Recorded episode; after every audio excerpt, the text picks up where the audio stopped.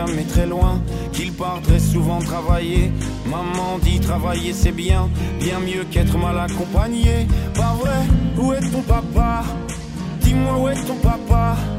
Sans même devoir lui parler, il sait ce qui ne va pas. Un sacré papa,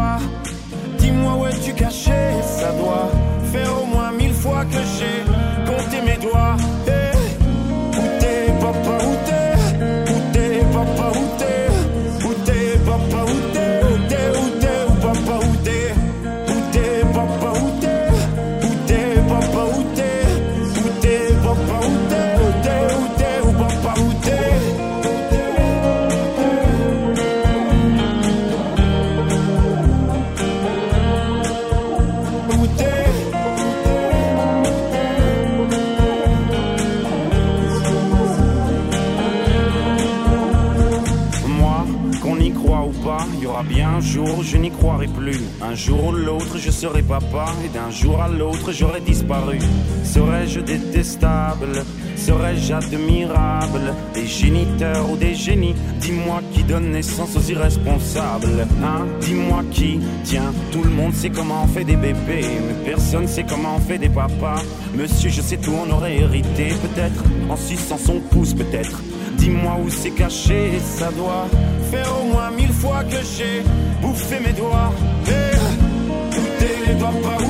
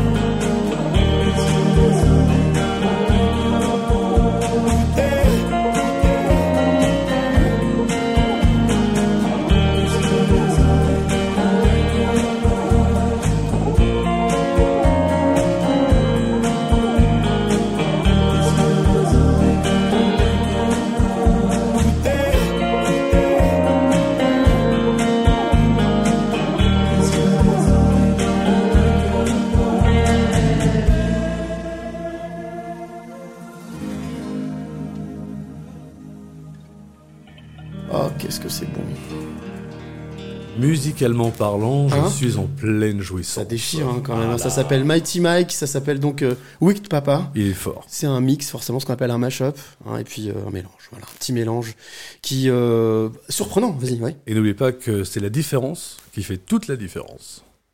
Voilà, c'était bien de le placer. Ah, d'accord, ok. Bonsoir. J'espère que ça va pas être comme ça toute la soirée. Vous inquiétez pas, si vous nous écoutez, on est bien sur Future Radio, on est en direct. Nous, on est à Lyon, eux, ils sont à Saint-Nazaire, mais ça n'empêche pas d'être en direct avec vous jusqu'à minuit. Euh, ça s'appelle euh, Dans ta face. Dans ta face. On est donc de 21h à minuit en direct. Et puis, euh, bah, c'est bientôt la- les fêtes de Noël, donc on a plein de petites surprises. On va vous Oh oui. La, la rubrique culture euh, de notre amie Vanessa est justement calquée sur, sur Noël. Enfin, on va vous expliquer tout ça. On y va C'est parti? Let's go Allez, go Dans ta face, le live qui tombe pile poil.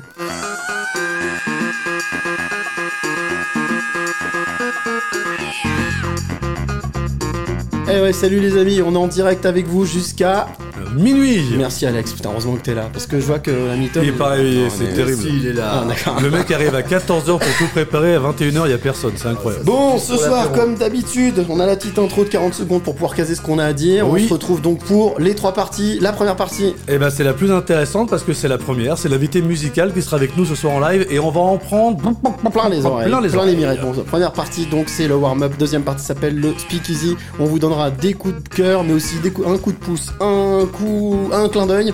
Ouais, Euh, ouais, on va ouais, mettre trop de juste coups, on va s'arrêter. Oui. Et puis la troisième partie où on parlera des collections des collectionneurs. Ça va être super intéressant. Ça s'appelle l'after. C'est un peu borderline au niveau du thème, mais on vous a trouvé des choses sympas. Ouais, mais on va passer une super soirée, les amis, jusqu'à 20 minuit.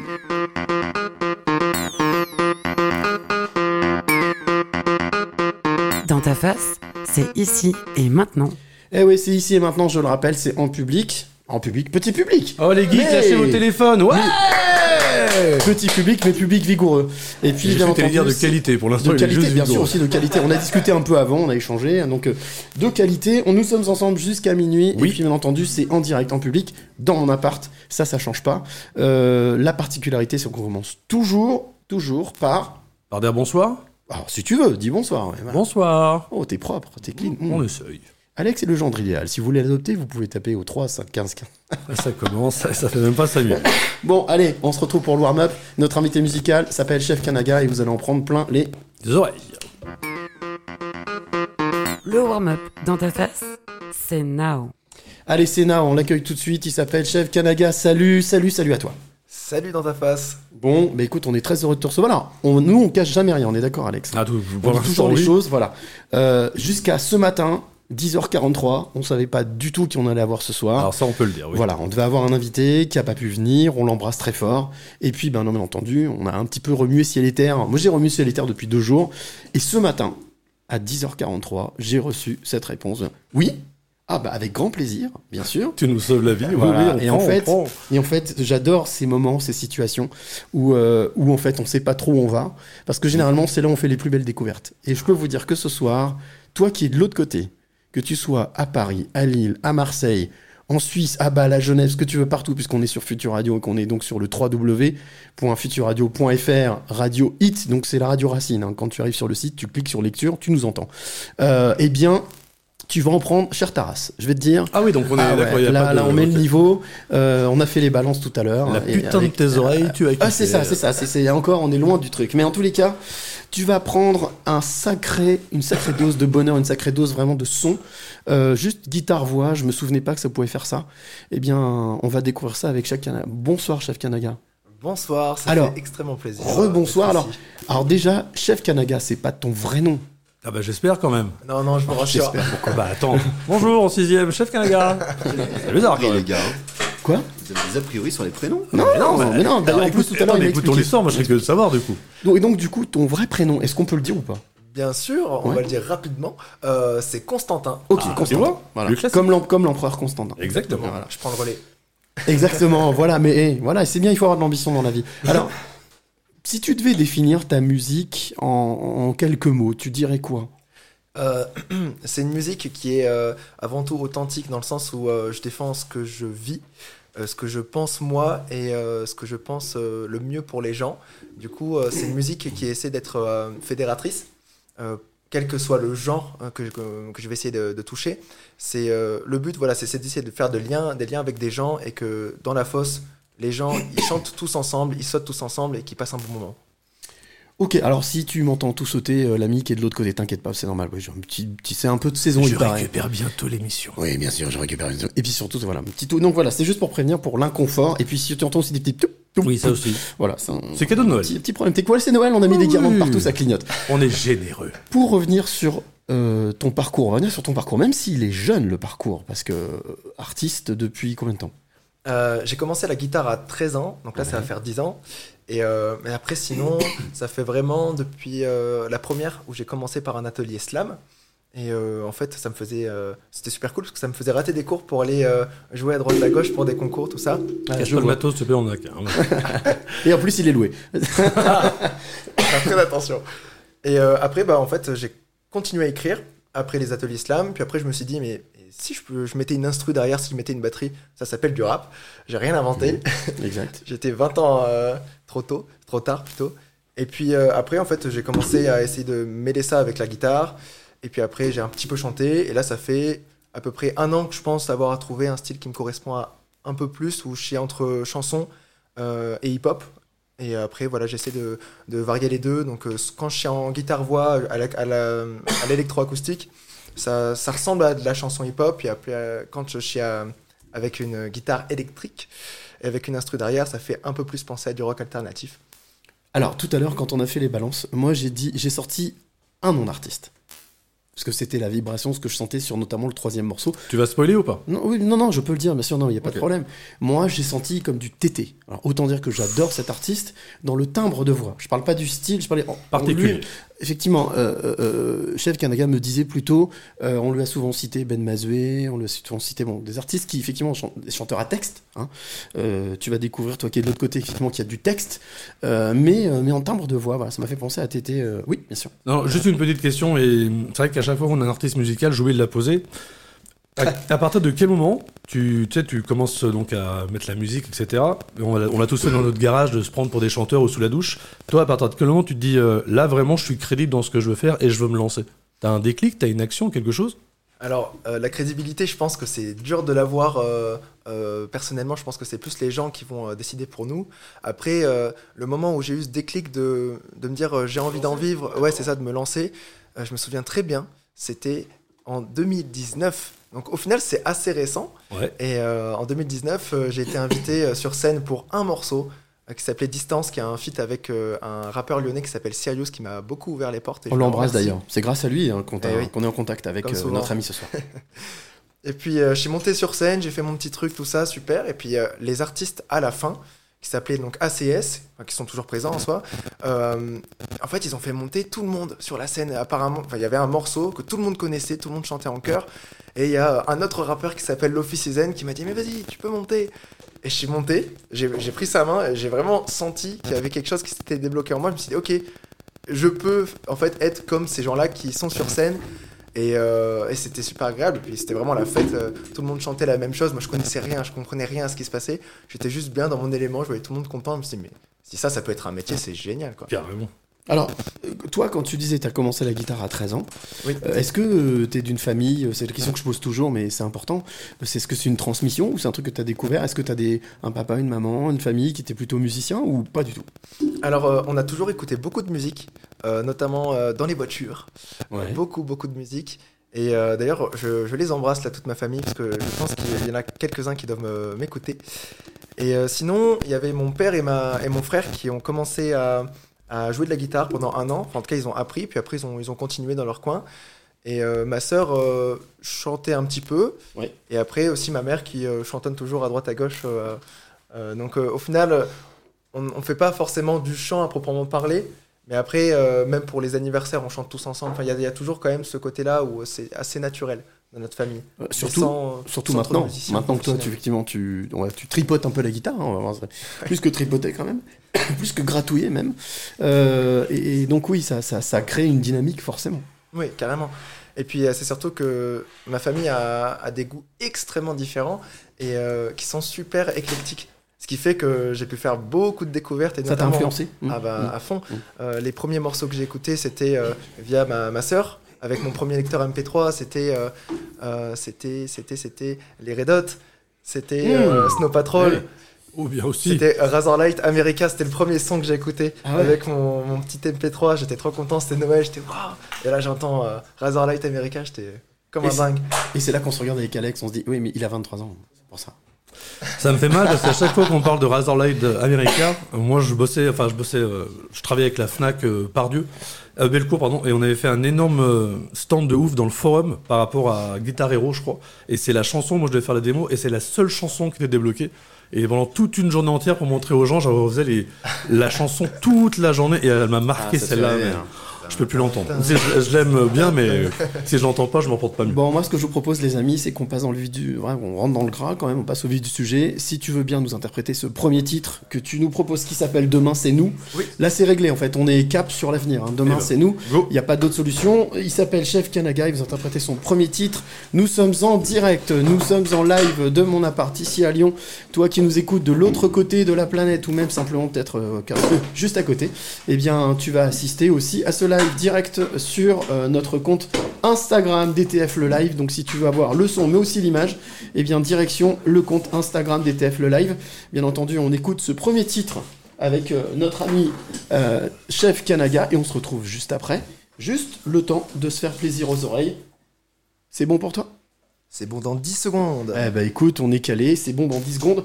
Tout ça pour te rappeler que si tu veux participer, tu peux aussi envoyer tes petits messages sur nos médias sociaux, sur Twitter, sur Instagram. On essaiera d'aller jeter un petit coup d'œil dans la soirée et de faire écoute ce que tu nous racontes et des messages que tu nous envoies. Voilà, c'est en direct, c'est dans ta face, dans dans ta face. Et on se retrouve juste après ce premier titre de Chef Kanaga qui s'intitule Demain, c'est nous.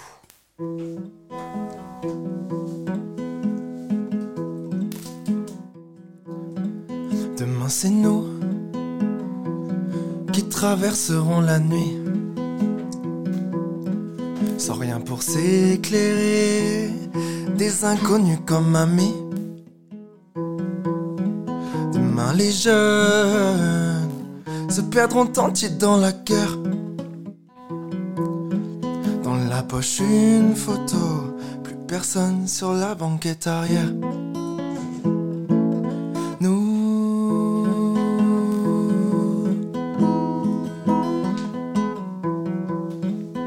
Demain c'est nous qui serons aveuglés de nuages. Plus rien pour se chauffer, mais des étincelles dans les yeux. Dans les yeux, dans les yeux, demain les cieux passeront du bleu à l'oranger. Et moi ma peau de blanche à bleu quand je creuserai les tranchées.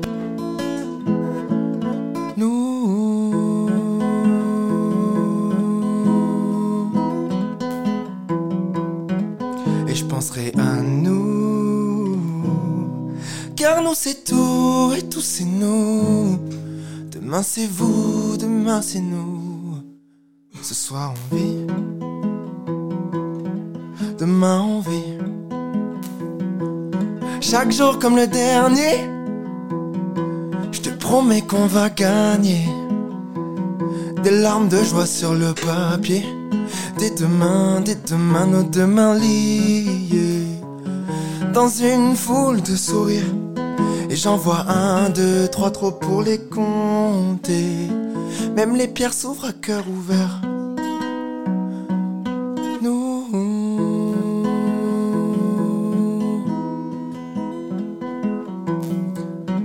Et je penserai à nous. Car nous c'est tout et tout c'est nous. Demain c'est vous, demain c'est vous, demain c'est nous. Ce soir on vit.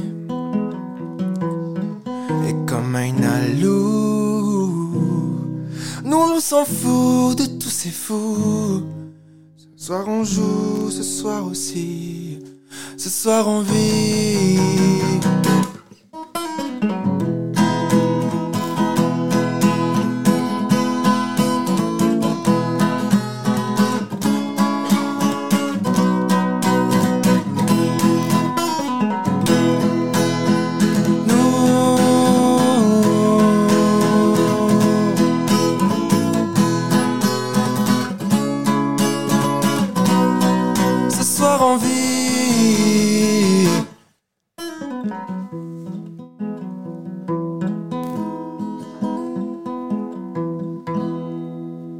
21h minuit, bienvenue dans ta face. Le live qui tombe.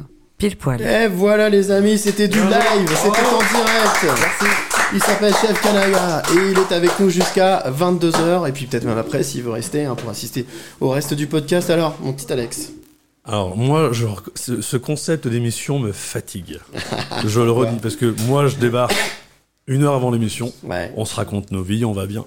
Mais je n'assiste jamais aux balances de Bah, l'artiste. viens plus tôt. Ouais, ouais, bon. Et à chaque fois, je me promets que j'arrive, Cyril me dit Ce soir, tu vas être content. Et à chaque fois qu'il me dit ça, c'est le premier vendredi de chaque mois, et je ne suis jamais déçu. C'est fou parce que, je vais être tout à fait honnête, j'ai eu 15 secondes où j'étais pas dedans parce que je viens de recevoir un message. Et j'ai fermé les yeux. Je suis parti, tu sais, dans les séries américaines quand t'as une espèce de résumé euh, pop euh, incroyable et où ils se font des déclarations d'amour sur un fond. Alors tu sais quoi Exactement J'ai ça. une référence qui m'est venue quand t'as joué là. Surtout le moment où ça s'est accéléré. The Luminers. Oh, Ah, oui. Tout, tout, tout, tout, tout, tout. tout à fait. Hey Ah. C'est exactement cet univers-là, un peu effectivement californienne, la route 66. Ah ouais, c'est hein, on c'est un reportage. parti en voyage. Aujourd'hui, on vous découvrir le Nevada. Ah ouais, t'étais super. Magnifique, en tous les cas. Merci Alors, ça, Ah, ça, dénote pas trop. on était là le mois dernier avec euh, Karine, euh, Caroline and the Free Folks, où on était déjà dans de la folk. Euh, là, on est vraiment dans un univers. Alors, toi, tu le disais tout à l'heure, euh, tu parlais du rap, tu parlais de la soul, dans- oui, de la soul un peu. Euh, Aujourd'hui, comment est-ce que tu définirais exactement ce style de musique justement que tu viens de jouer, les titres ou les autres que tu vas nous jouer? C'est quoi? C'est de la chanson française? Euh, Parce que les textes aussi, hein, les paroles, hein, on raconte pas non plus n'importe quoi. Ouais, il y a une grosse. euh, en fait, au départ, en soi, je viens du hip-hop parce que j'ai sorti trois EP déjà en, en deux ans en rap, vraiment, où c'était que du rap. Puis petit à petit, je me suis dit, bon, au final, qu'est-ce qui me représente le plus en tant que personne? Est-ce que c'est euh, bah, Chef Kanaga rappeur ou est-ce que c'est Chef Kanaga chanteur? Et même dans la vie quotidienne, je suis plus quelqu'un qui chante. Donc je me suis dit, euh, plutôt que d'essayer de jouer un rôle et essayer d'être soi-même, c'est peut-être mieux. C'est peut-être plus dur, mais c'est mieux. Et euh, je pense qu'il y a des influences hip-hop par rapport à tout ce que j'ai fait jusqu'ici. Mais là, je vais plus me représenter dans une catégorie chanson française. Ouais. Là, on est dans la, il y a clairement de la folk. hein. Enfin, il y a, il y a Ouais. vraiment une empreinte folk. Oui. Juste une chose pour tous les gens qui kiffent tes presta- la prestation orale pendant une heure. Je rappelle que sur le compte Instagram de l'émission, Oui. on vous met également des vidéos, on vous met des sûr, choses. Et c'est peut-être là où euh, Doc il doit un petit peu prendre la parole. Eh oui, tout à fait. Attends, alors je vais lui mettre son micro quand Ah même. bah oui. Ça, c'est gentil. Bah voilà, Tout à normal. fait. Donc, oui, bah, Allez. Tom, Doc, Doc Tom. Donc, toutes les vidéos des artistes bah, sont, sont, sont en direct live. Vous pouvez nous suivre. Et après, vous nous suivre sur Dans ta Fast Live. DTF, DTF, le live, effectivement. DTF, le live. Sur Twitter et sur Instagram. Voilà, et Tom, il scrute, il regarde un petit peu ce que vous envoyez, les Voilà. messages. si donc vous voulez pas. commenter en direct, n'hésitez Voilà. pas, plaisir. hein, On prend les questions, les interrogations, les remarques, les insultes, on prend tout. C'est s'en sans fout. censure. Et en plus, c'est bientôt Noël, donc on y va, on charge la mule. Euh, la chose que j'aimerais bien savoir aussi euh, par rapport à, à la démarche que tu as à la musique, tout à l'heure, avant de faire l'interview, avant de faire le live, on a discuté un petit peu avec, euh, avec ton ami. Euh, Il y, a, il y a quelque chose de l'empreinte, euh, l'empreinte de faire quelque chose qui ait du sens et un sens. Carrément. C'est c'est important pour toi, notamment quand tu écris.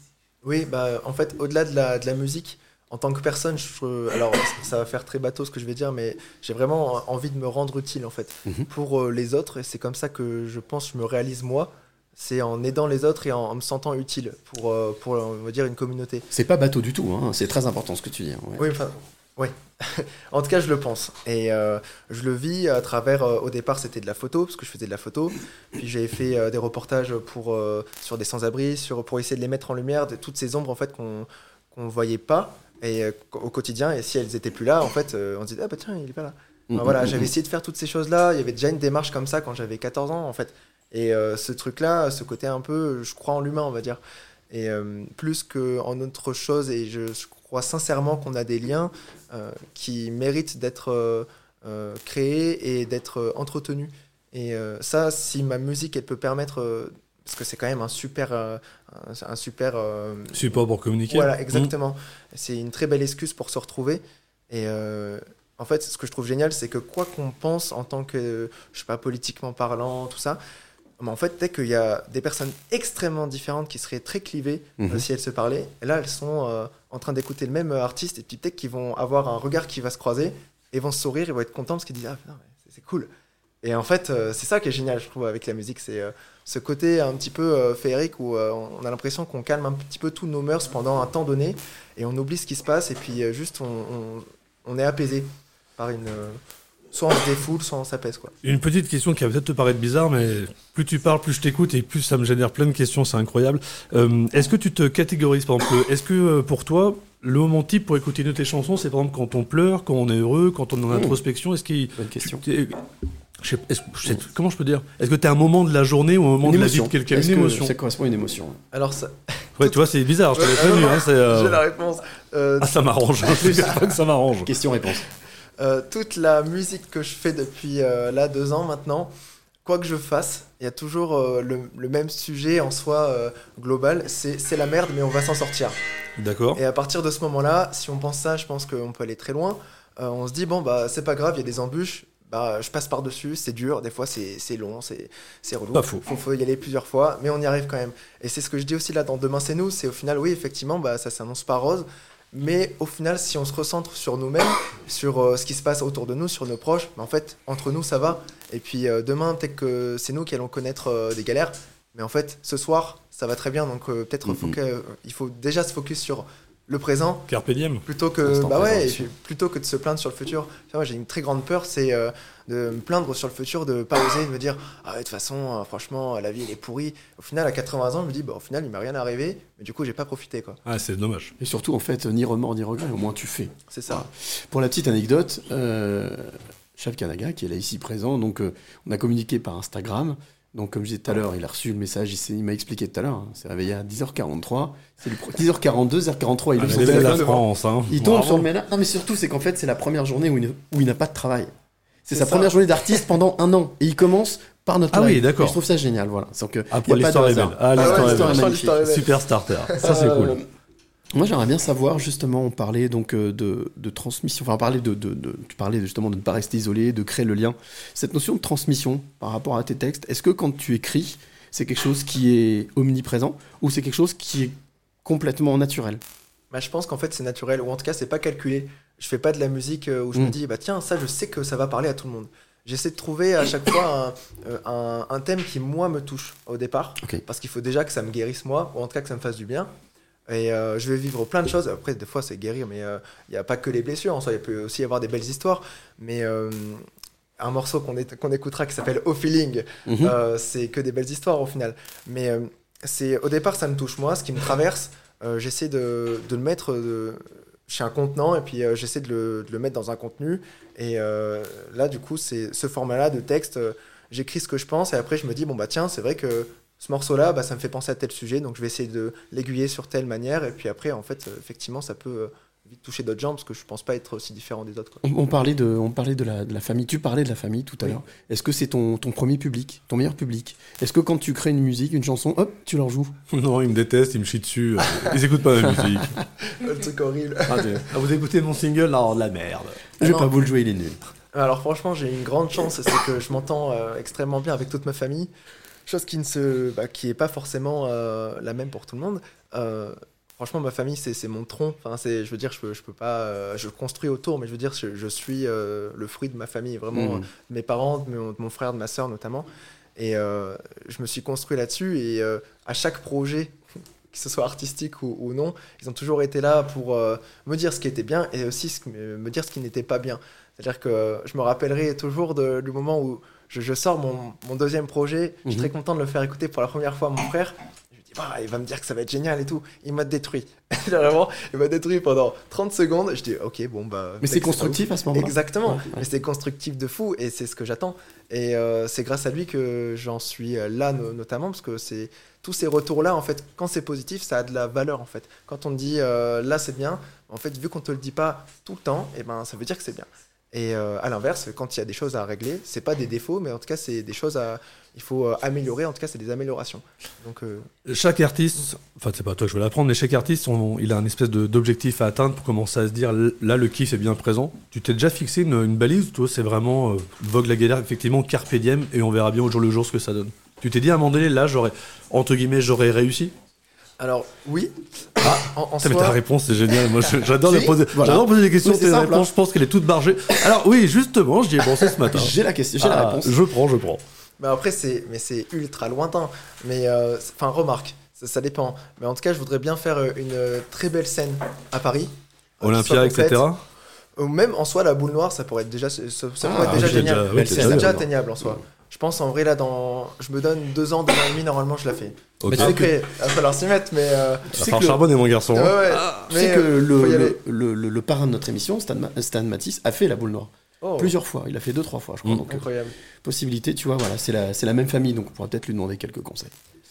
Euh, ce que je te propose, avant de continuer euh, et de t'écouter parler et de t'écouter chanter, euh, on a une, une petite tradition de cette première partie qui s'appelle la, la- la rubrique culture. On va parler un petit peu de culture avec Vanessa, Vanessa qui fait partie de notre équipe et qui ben, se charge toujours de, cette, de cet aspect, je dire, ce petit, ce- ce- cette petite respiration culturelle. Voilà. Vanessa? Ah, es-tu là? Pas encore. Ah non, t'entends pas Pas encore. Et Non. quand on vous dit que c'est fait comme à la maison, c'est fait comme à la maison, les gars. Soyez tolérants. hein. Est-ce qu'on chauffe Oui. Ah Juste quand tu fais le test sur En fait, cette tu sais quoi phrase-là. C'est mon petit, mon petit doigt boudiné qui n'avait pas appuyé sur le bouton, voilà, Ah. tout simplement. Donc, mais à pas, Vanessa. Bien, bienvenue, Vanessa. Bonsoir les auditeurs, bonsoir les garçons. Comme, comme tous les mois, donc tu nous as réservé, euh, alors ce soir, deux infos culture, hein, parce qu'il Oui. y a une première info qui est euh, plutôt, on va dire, euh, ben, un petit peu dans l'air du temps, c'est ça, non? Tout à fait, j'ai fait un petit peu différemment Ouais, tiens, pour euh, la fin d'année. J'avais Voilà, c'est Noël, Voilà. c'est Noël, tout j'avais simplement. envie de nous régaler pour Noël. Bah t'as raison, Et régale-toi. euh, du coup, j'avais envie de nous parler des marchés de Noël.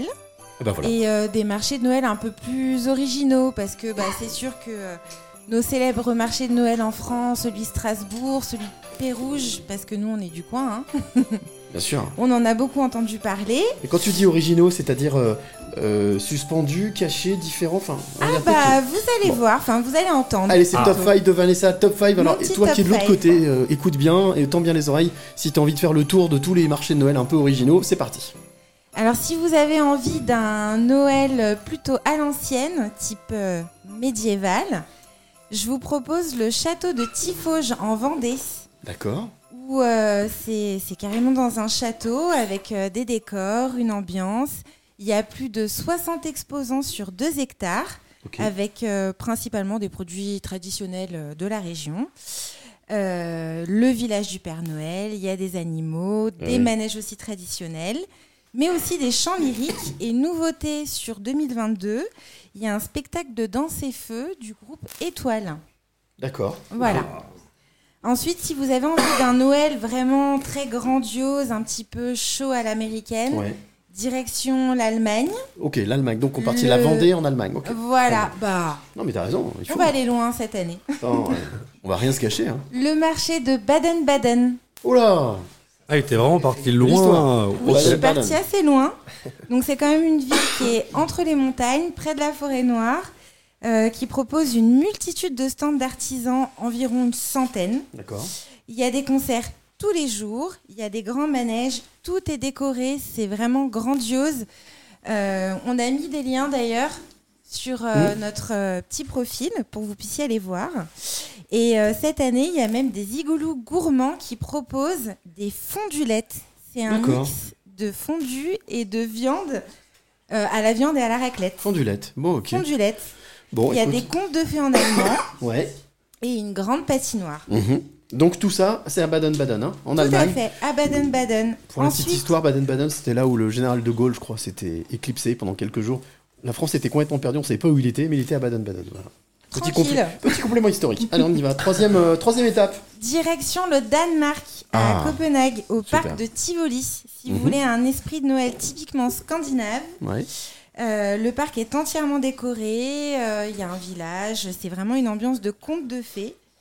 Il y a une dizaine de chalets euh, traditionnels avec euh, de l'artisanat nordique et aussi euh, des, euh, des stands qui sont aussi culinaires avec euh, du vin chaud, le célèbre glog.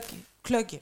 Je sais pas si je le Que le Glock, c'est un pistolet, je suis pas sûr que ça soit ça. Si Non, j'ai pas dit le glock. Tu as dit quoi J'ai dit le glog. Mais c'est quoi un Glock Le C'est comme un grog, mais avec un club. C'est C'est un, du vin chaud scandinave. c'est un vin Oh. chaud, c'est un vin chaud suédois. tu sais, c'est comme chez Ikea. Ah, tu veux un clock Et alors, ce qui est sympa, Ne qui jamais chez Ikea, dans ce Vanessa. parc, c'est que euh, le lac du parc se transforme en patinoire. Ça, c'est génial. Ah, Ça, ça. c'est super.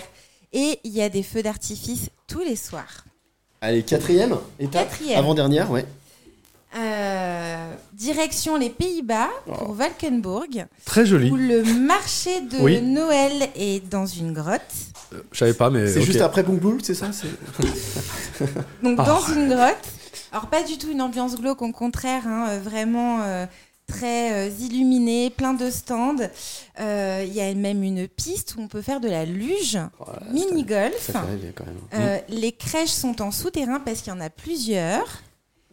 Et des attractions. Et on peut aller admirer un des plus grands sapins euh, de l'Europe en montant sur un télésiège. Eh ben, dites-moi. Ouais, les Voilà. bonnes infos. euh, Bon, merci Et Vanessa. le plus original que j'ai trouvé Cinquième. Ah, Cinquième. se toi, j'ai- ça trouve tournait trop long. Oui. à Wilshofen an der Donau. Ah, c'est faux depuis Ah, de deux. non, d'une frite. J'ai fait 8 ans Pardon. d'allemand, donc j'ai un très bon accent. Non, non, mais c'est nous qui sommes Toujours en minables. Allemagne. Cette fois-ci, c'est sur un bateau. Oh, Donc pas c'est un marché flottant. Ça Génial. se dit Schwimmenden Christen, euh, Christkindmark. Christkindmarken. Voilà. Ah, J'ai failli prendre allemand au collège chaînes- quand je te vois comment tu galères alors que t'as aimé ça. Oh, C'est pas possible. Ouais. Pardon, Les y trouver sont ce- sur ouais. le quai. D'accord. Il y a la plus grande crèche du monde taillée dans une seule et même pièce de bois. C'est quand même assez original. Et un sapin garni de 1500 boules et 4000 lumières. Ça fait rêver, hein. Voilà. Là, je peux, 1500 je peux boules. redire du coup, euh, merci Vanessa, c'était vraiment bien ces infos de décembre. Eh, il y en a encore Merci une deuxième. Il y a encore une deuxième info. Et, ensuite, Non, c'est pas vrai, c'est Ah, vrai. si. Je suis désolé, c'est relou. Je Là, c'était les fini. cinq, les cinq villages de Noël, mais il y a une autre info. D'accord. Une autre, Une autre info, info culture. sur un bouquin. Ah. Je vais vous parler d'un livre qu'on peut offrir à tout le monde, qui est vraiment tout public, Ah que Noël. soit euh, les jeunes comme les plus âgés. Il s'appelle Edgar et l'enfant chaman, écrit par Phil Garcin aux éditeurs Les Veilleurs Quantiques, publié en 2020. Donc, il- il a été publié il y a deux ans. Euh, c'est l'histoire d'une famille dysfonctionnelle avec des secrets de famille, où il y a le petit Nathan de 13 ans, sa maman qui a une personnalité très anxieuse, son père qui, lui, a beaucoup de mal à exprimer euh, son amour, et il le fait beaucoup au travers de cadeaux euh, quand il rentre de voyage d'affaires. Mhm. Voilà. Et un beau jour, il lui offre un aigle à Nathan. Nathan est blessé et il tombe dans le coma. Et pendant son coma, il rencontre un chaman d'Amazonie qui lui livre un énorme secret de famille. Mhm. Voilà, Ça, j'en c'est- dis pas Ça plus. fume pas que des cigarettes, hein, je ça, t'annonce. ça donne, ça donne envie quand même de lire Voilà. le livre. Et on parlait de famille, tu vois, Chargement, on parlait de la famille tout à l'heure avec euh, Chef. Kanaga, tu vois. Mm. Voilà, donc euh, bah, ça, donc c'est Phil Garcin. Ah, parce que ça n'est pas terminé. Et J'ai donc, pas terminé. ah, excuse-moi, pardon. Oh là là. Une dernière petite info dans la faux. Mais bien sûr. Il y a un Bien projet de long métrage, c'est Ah pour oui. ça que je vous en parle, Eh oui, Phil. avec un magnifique casting, Mhm.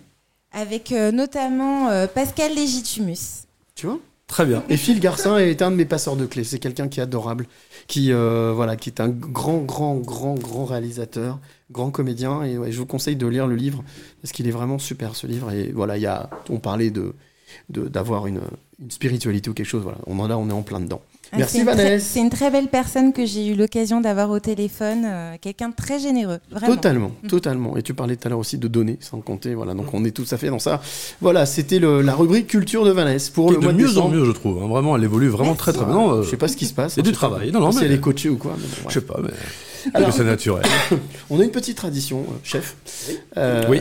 qu'on s'entende. pardon. on, a, on, a, on a une petite tradition ici, c'est que euh, ap- après la rubrique culture, il y a toujours le blind test. Ok. Alors, le blind test, la particularité, Tu vas adorer. c'est que je me casse toujours la tête à aller chercher des titres qui ont un rapport avec la troisième partie, la thématique de la troisième partie. Il s'avère qu'aujourd'hui, c'est collectionneur et collection. Ouais, Je peux te dire que j'ai un peu Voilà, on est bavé. d'accord. J'en ai Ah un peu On est bavé. d'accord, ok.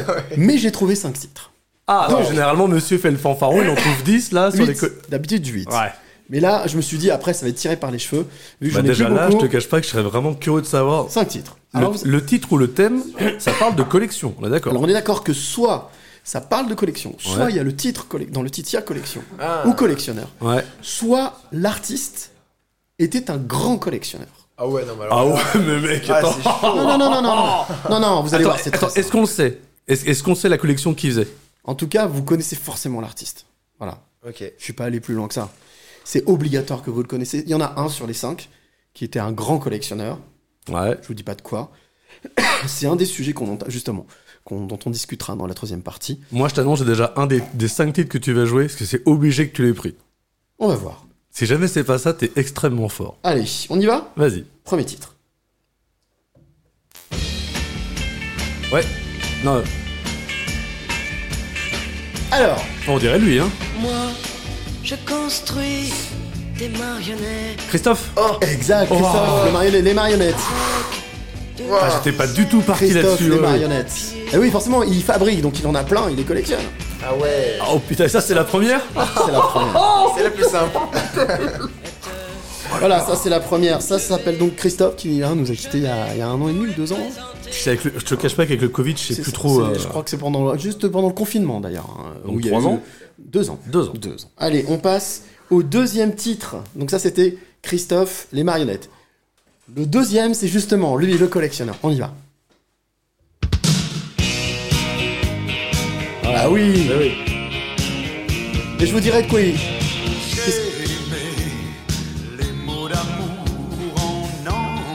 Alors je le vois, c'est horrible. Alors Il y avait Johnny Hallyday, il y avait Di Mitchell et. Non mais je le vois, c'est horrible. c'est- Mais... Oh mais oui, bah oui, mais oui. Alors Eh Sur Canal Plus. Antoine Decaune s'est un peu pas moqué de lui, il a fait une parodie. Euh, Dick Rivers. Oui, Dick Rivers. Oh là là, nice, en- nice, Oh, voilà. c'est horrible, depuis que je l'ai entendu, je Nice vois ce gars Anges. avec la, banane et, la, et je ne retrouve pas le prénom. Nice Baie des Anges. Alors, Dick Rivers, j'ai eu l'occasion de le rencontrer Les personnellement. voitures, non? Exactement, il collectionnait, c'était un collectionneur de voitures américaines. On parlait tout à l'heure de la tendance un petit peu folk, etc. Voilà, c'était un très grand collectionneur de voitures américaines. Il les importait directement des États-Unis. Donc j'ai passé un moment complètement fou chez lui à 2h du matin à boire un coca. C'était juste hallucinant. C'est. T'es pas si bon que ça cette fois-ci, Alex. Mais non, mais. eh, tu- oh, T'en as eu combien pour l'instant? Allez, Merci. ouais. cette fois-ci, collection, c'est dans le titre. Et celui-là, si vous me le trouvez pas, sans... eh, je- non, je dis pas ce que je fais. Euh, oui, Laurent Voulzy. Bah, c'est lui que je pensais. Alors, on vous le dit, Rock Collection, bien entendu. Ah non, mais c'est. Ouais, ouais, ouais. Lolo Voulzy. J'ai un pote qui a la. c'est- Il a même tête de cheveux. Enfin, la même tête avec les cheveux, c'est horrible. Le Ah, je laisse un peu parce que ça, tout le monde connaît, Ça forcément. me dérange pas si les darons s'amusent deux secondes. Hein.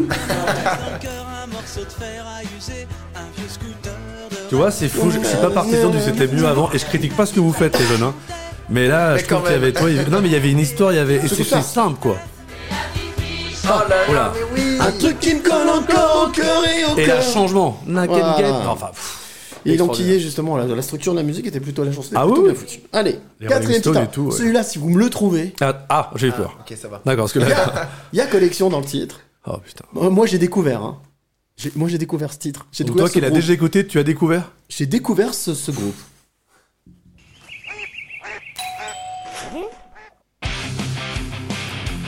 Collection's Paper. Non, c'est Oh, mec, français, t'as- monsieur. T'as marqué tellement des points d'un coup là, je crois que c'était ça.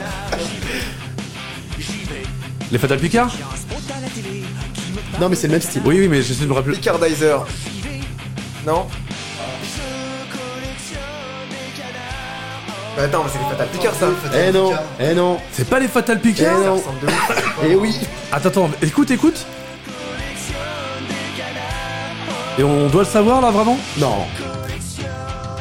Canard Vivant Je te dirais Kinito. Eh non, il s'appelle les Ultra Vomites.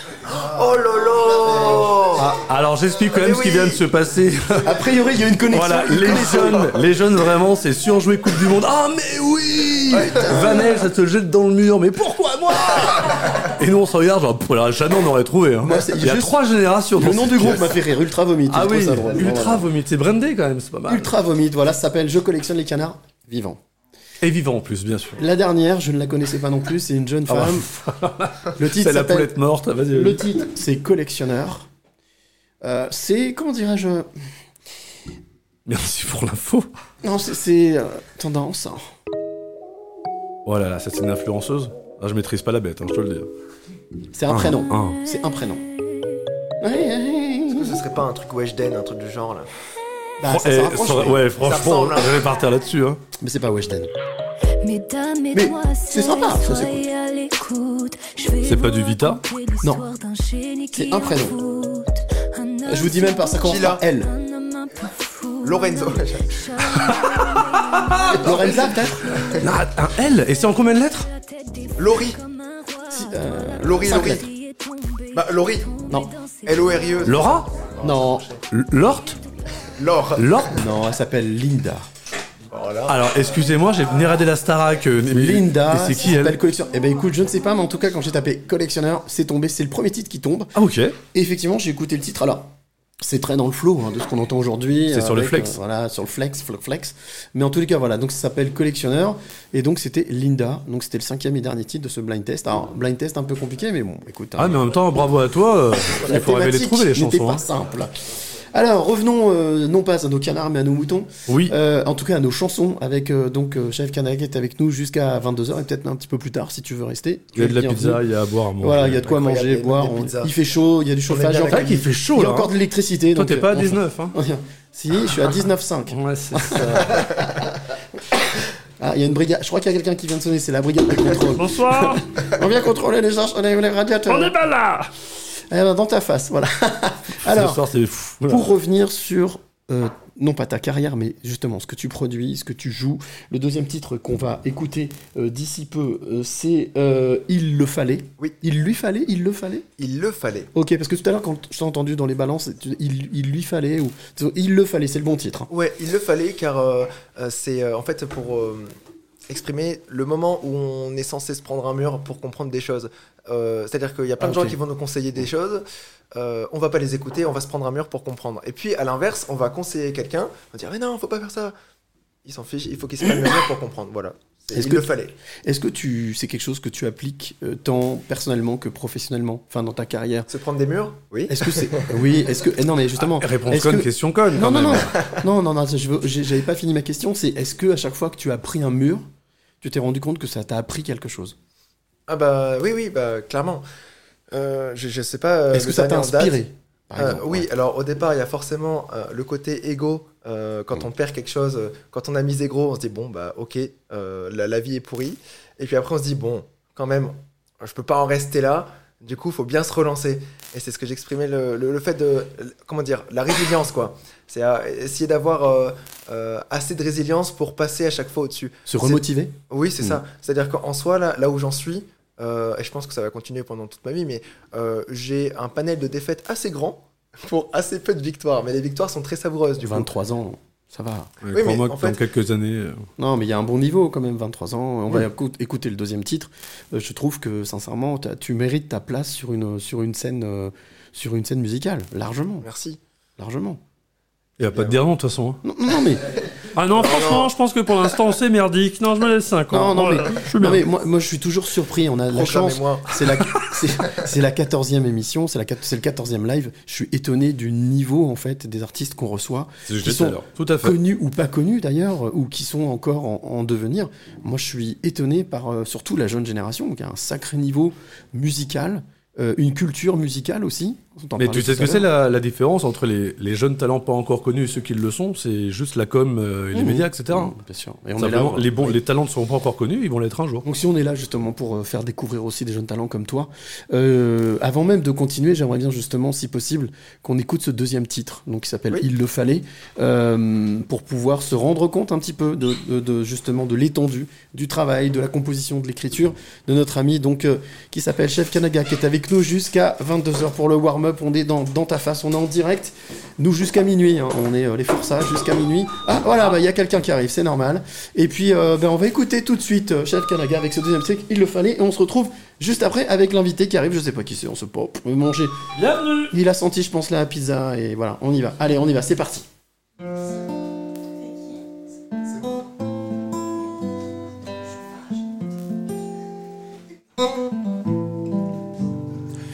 Fallait qu'il se perde pour se retrouver. Il lui fallait boxer le reflet qui le guette et nous au cas où. On ne peut que le laisser tout seul, lui dire à bientôt.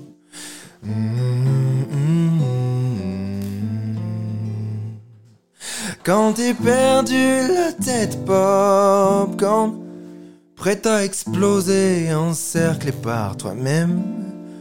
Faut que tu comprennes que pour que tu t'en sortes, ah, ah, ah, fallait changer.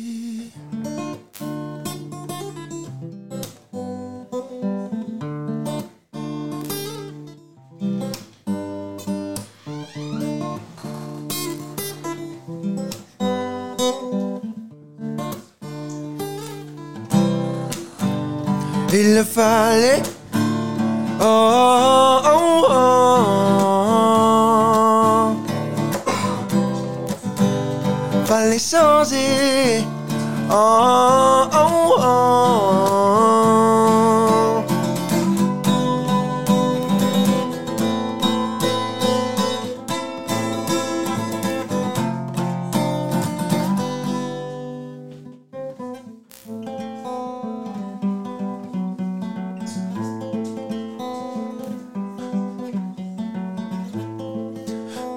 À changer, mais ça change pas. Tu te forces à changer, mais ça arrange rien. Pourtant, tu t'efforces à sourire. Demain, peut-être que ses bras s'ouvriront. Y'a que le temps qui te donne ses réponses. Et toi, t'as pas le temps d'écouter. Si t'es tu, tu te fuis, tu te tais. Tétanisé par la réalité. T'as boxé le reflet qui te guette. Tellement de dégâts collatéraux. Tu t'es cru sauveur ou grand héros. Dans tes yeux, une flamme et quelques ruines.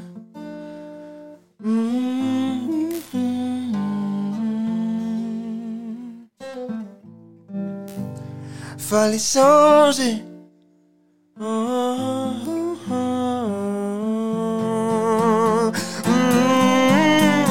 Mais t'as pas changé. Oh, oh, oh, oh.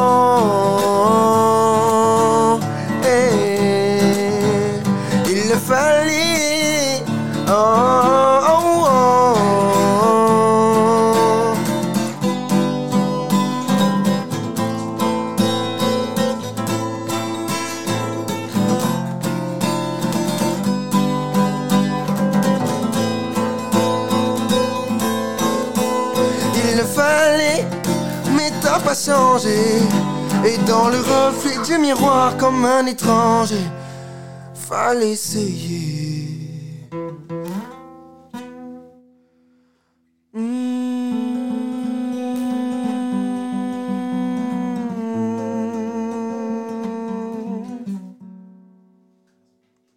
Jamais méchant, toujours bienveillant. Dans ta face, le live qui tombe. Pile poil. Et voilà, on va, laisser, on va laisser peser. Je vous l'avais dit qu'on passerait une belle soirée. Voilà, ça commence bien. Hein. Il le fallait. Oui, il le. Alors, il Ouais. le fallait. Les, Il le fallait. Il grâce, fallait qu'il soit là. grâce à des gars comme lui, il le fallait faire le choix que j'ai fait il y a plus de 30 ans, c'est savoir que, tu sais, moi, le mec, enfin, je dis, je dis pas ça pour toi et vraiment aucune méchanceté, mais moi, je viens d'une génération, on vient d'une génération où pour être sûr d'avoir une chance de pécho, c'était guitare, feu sur la plage, genre, Eh, les filles, je peux me jouer deux, trois accords. Et là, ça- et c'est pour ça que moi, j'ai pris saxophone. J'ai la guitare qui me démange. Mais toi, par contre, la gars, c'est un... je, je, je vais pas te féliciter ton travail, mais je suis fan de ce que tu fais dans les progressions. Quand Ah, tu trop pars bien, d'abord merci. sur ton truc et après quand tu remontes et que ça change de thème et le murmure, enfin, pfou, ouais, dans ma face. beaucoup. Là, c'est dans ma face. C'est, pour Allez, moi. progressons Trop cool. encore, justement. Progressons encore Eh ben, un petit peu progressons. avec notre ami chef Canada qui est avec nous jusqu'à 22h. On arrive Bonsoir. presque à la fin de l'heure. Ça passe très très vite quand le temps est bon. Généralement, ça passe vite. Ah bah là, oui. Euh, justement, avant d'écouter le troisième titre, le troisième dernier titre, les projets. C'est quoi? Il y a, je crois qu'il y a eu plusieurs EP qui sont sortis, hein, c'est ça? Oui. Ouais. Et puis, euh, qu'est-ce qui est à venir des scènes? D'autres, d'autres. Il y a une exclusivité d'ailleurs. J'ai oublié de préciser Oui, tout à l'heure. Au feeling, c'est un titre qu'on diffusera dans la deuxième partie. C'est le premier titre qu'on diffusera dans la deuxième partie, donc aux alentours de 22h10, 22h15. Et c'est une exclue, mon ami. C'est une Ah. exclue pour nous, puisqu'il Oui. sortira qu'en 2023, en mars 2023. Donc tu vois, là, on, on Et prend de ouais. l'avance. C'est, pas que je m'intéresse pas à ce que tu fais, mais je publie ton live hein, pour être sûr que beaucoup de gens le voient. Oui, j'en profite pour rappeler à toi qui est de l'autre côté, qui nous écoute, que euh, le troisième titre, tu pourras aussi le voir en vidéo sur euh, donc l'Instagram d'ETF le live. Donc n'hésite pas à aller jeter un petit coup d'œil sur notre notre compte Instagram, puis aussi de laisser quelques petits messages. euh, voilà, ça fait toujours plaisir. Ah. Donc les projets, oui, pour euh, Chef Kanaga, c'est quoi? Les projets, c'est que euh, depuis ce matin, euh, j'ai donc un an pour faire un maximum de musique. Euh, donc là, franchement, je vais vraiment utiliser cette année pour faire euh, un maximum de scènes.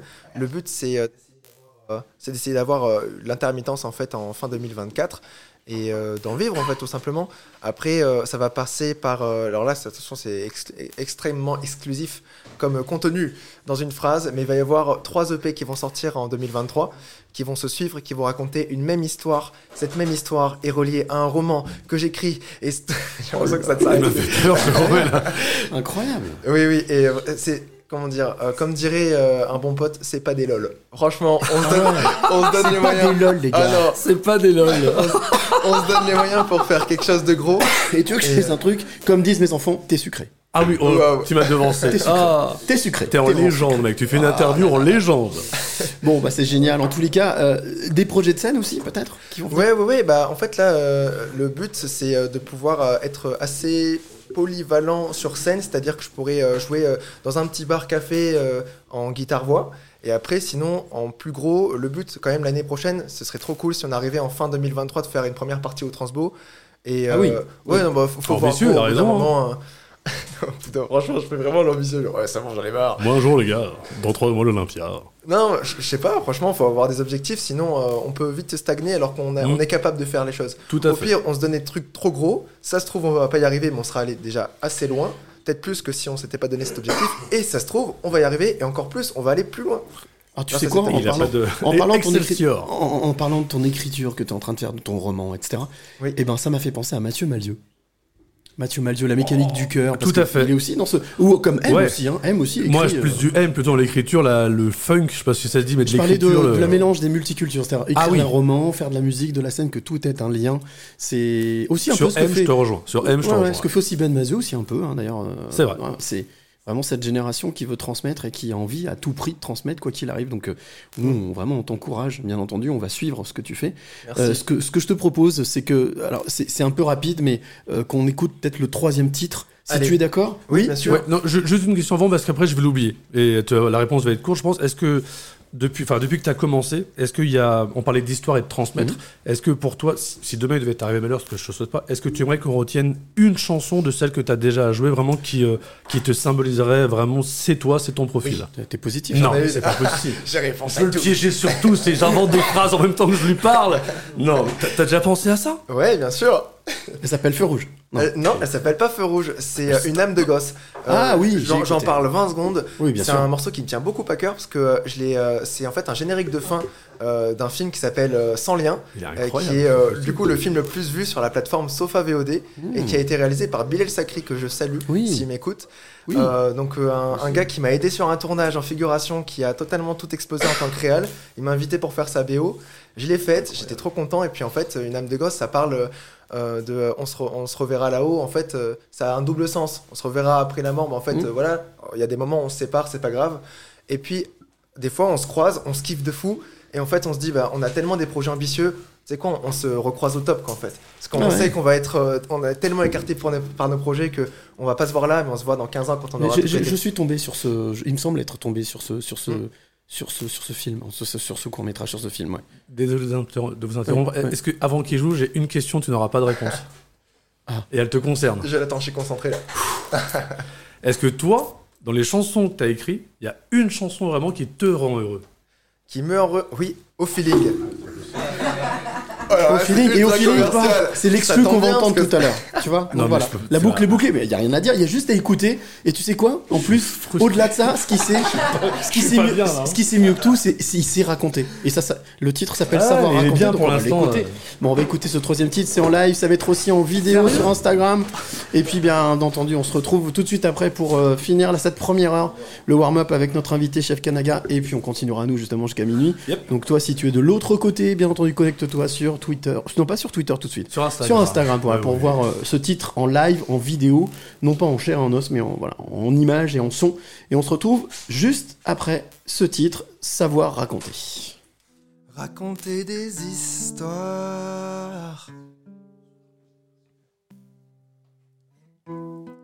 Faut s'ouvrir, tu y crois.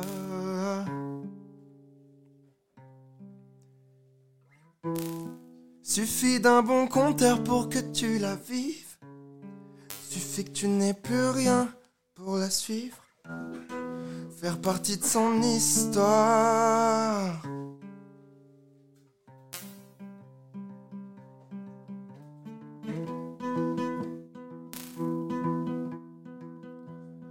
Écris-tu ton histoire?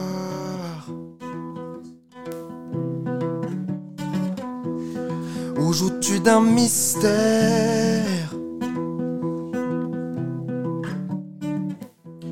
Suffit de quelques mots pour qu'on te manipule. Suffit de quelques jours pour que tu prennes l'habitude Qu'on réécrive ton histoire. Tu perds ta liberté, tu tournes plus les pages, bloqué dans un même verset. Hmm, Raconter son histoire, c'est se protéger des compteurs qui mentent en souriant, qui t'oublieront quand tu pleures. Raconte-moi tout toi, raconte-toi des vœux. T'as pas besoin d'inventer, juste de vivre plus sincèrement. Regarde-toi où t'en es, ça se passe devant ton nez. On a tous des récits qu'attendent à être racontés. Raconte-moi tout toi, raconte tes vérités. Oh, oh, oh.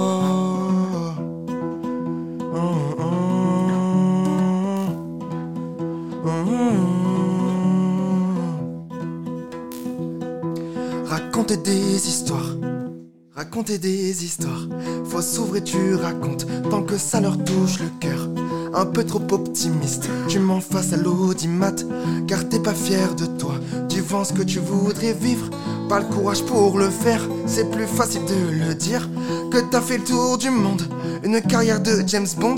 Pour un peu d'attention, tu fais carrière dans le son. Toi tu sais raconter, mais les autres ils ont vécu.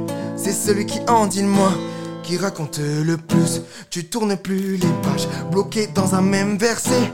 Raconter son histoire, faut déjà vouloir en vivre. On a tous un passé qui modèle nos futurs. Raconte-moi tout toi, raconte tes aventures. Ton travail ennuyant, ton chagrin depuis deux ans. La fois où t'as souri, la fois où t'y as cru. Raconte-moi tout toi, raconte tes aventures. Avant que les compteurs ne la racontent pour toi.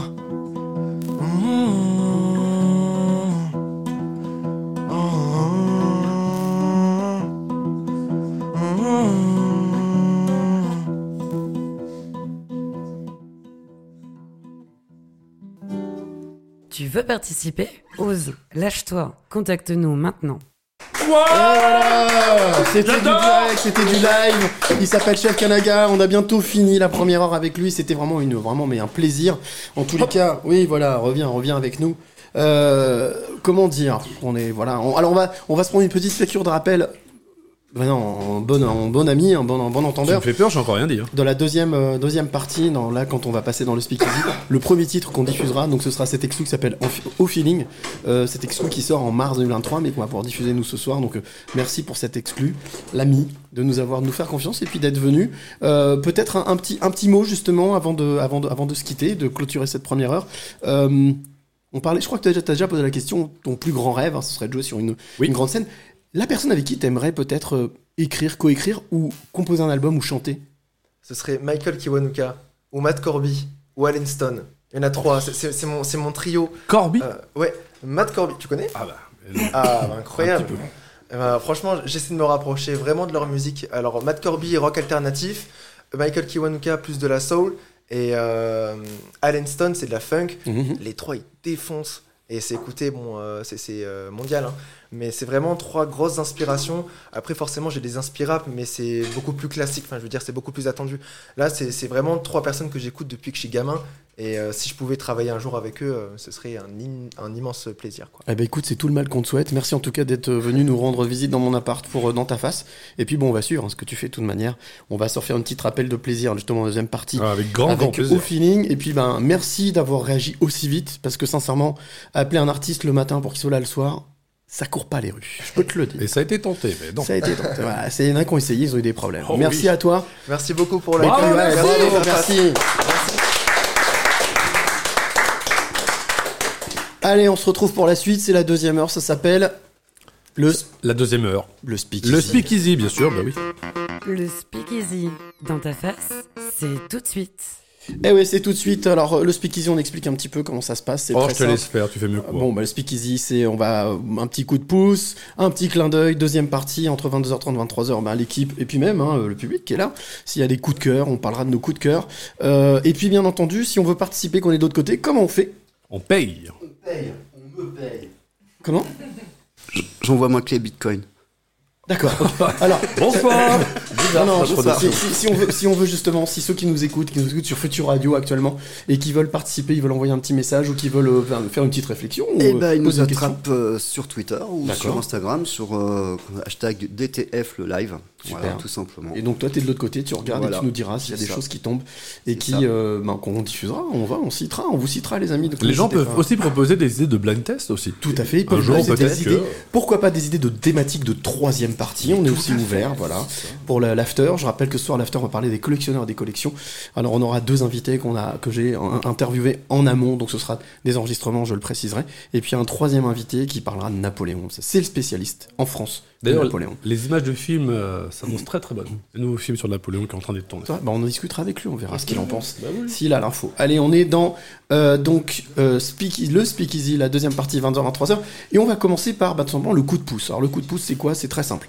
Si tu as un projet, si tu as euh, quelque chose que tu es en train de monter, mais il te manque quelque chose où tu as besoin d'un coup de pouce, et ben on est là pour en discuter avec toi, te mettre en avant, euh, te poser des questions, et puis surtout ben, passer l'info à celles et ceux qui nous écoutent. On rappelle qu'on est aussi hein, donc en live sur futurradio.fr. N'hésitez pas à nous écouter. N'hésitez pas à nous écouter, n'hésitez pas à en parler autour de vous et à partager si jamais vous pensez que la personne que vous connaissez de la personne de la personne de la personne peut aider justement ou peut être intéressé On est, par un le peu projet. les, on est un peu les Julien C. euh, voilà. Ouais, Radio. ça- alors je remontais, je Patrick euh, Sabatier, tu vois, on remonte encore plus loin. C'est Ah le siècle ouais. dernier, tu vois. C'est très vintage. Allez, je vous propose qu'on appelle Valérie. Valérie va nous parler d'un forum qui, euh, qui est très intéressant, qui s'appelle le Forum des peuples premiers. Ça se passe à Strasbourg. Donc on va l'appeler tout de suite.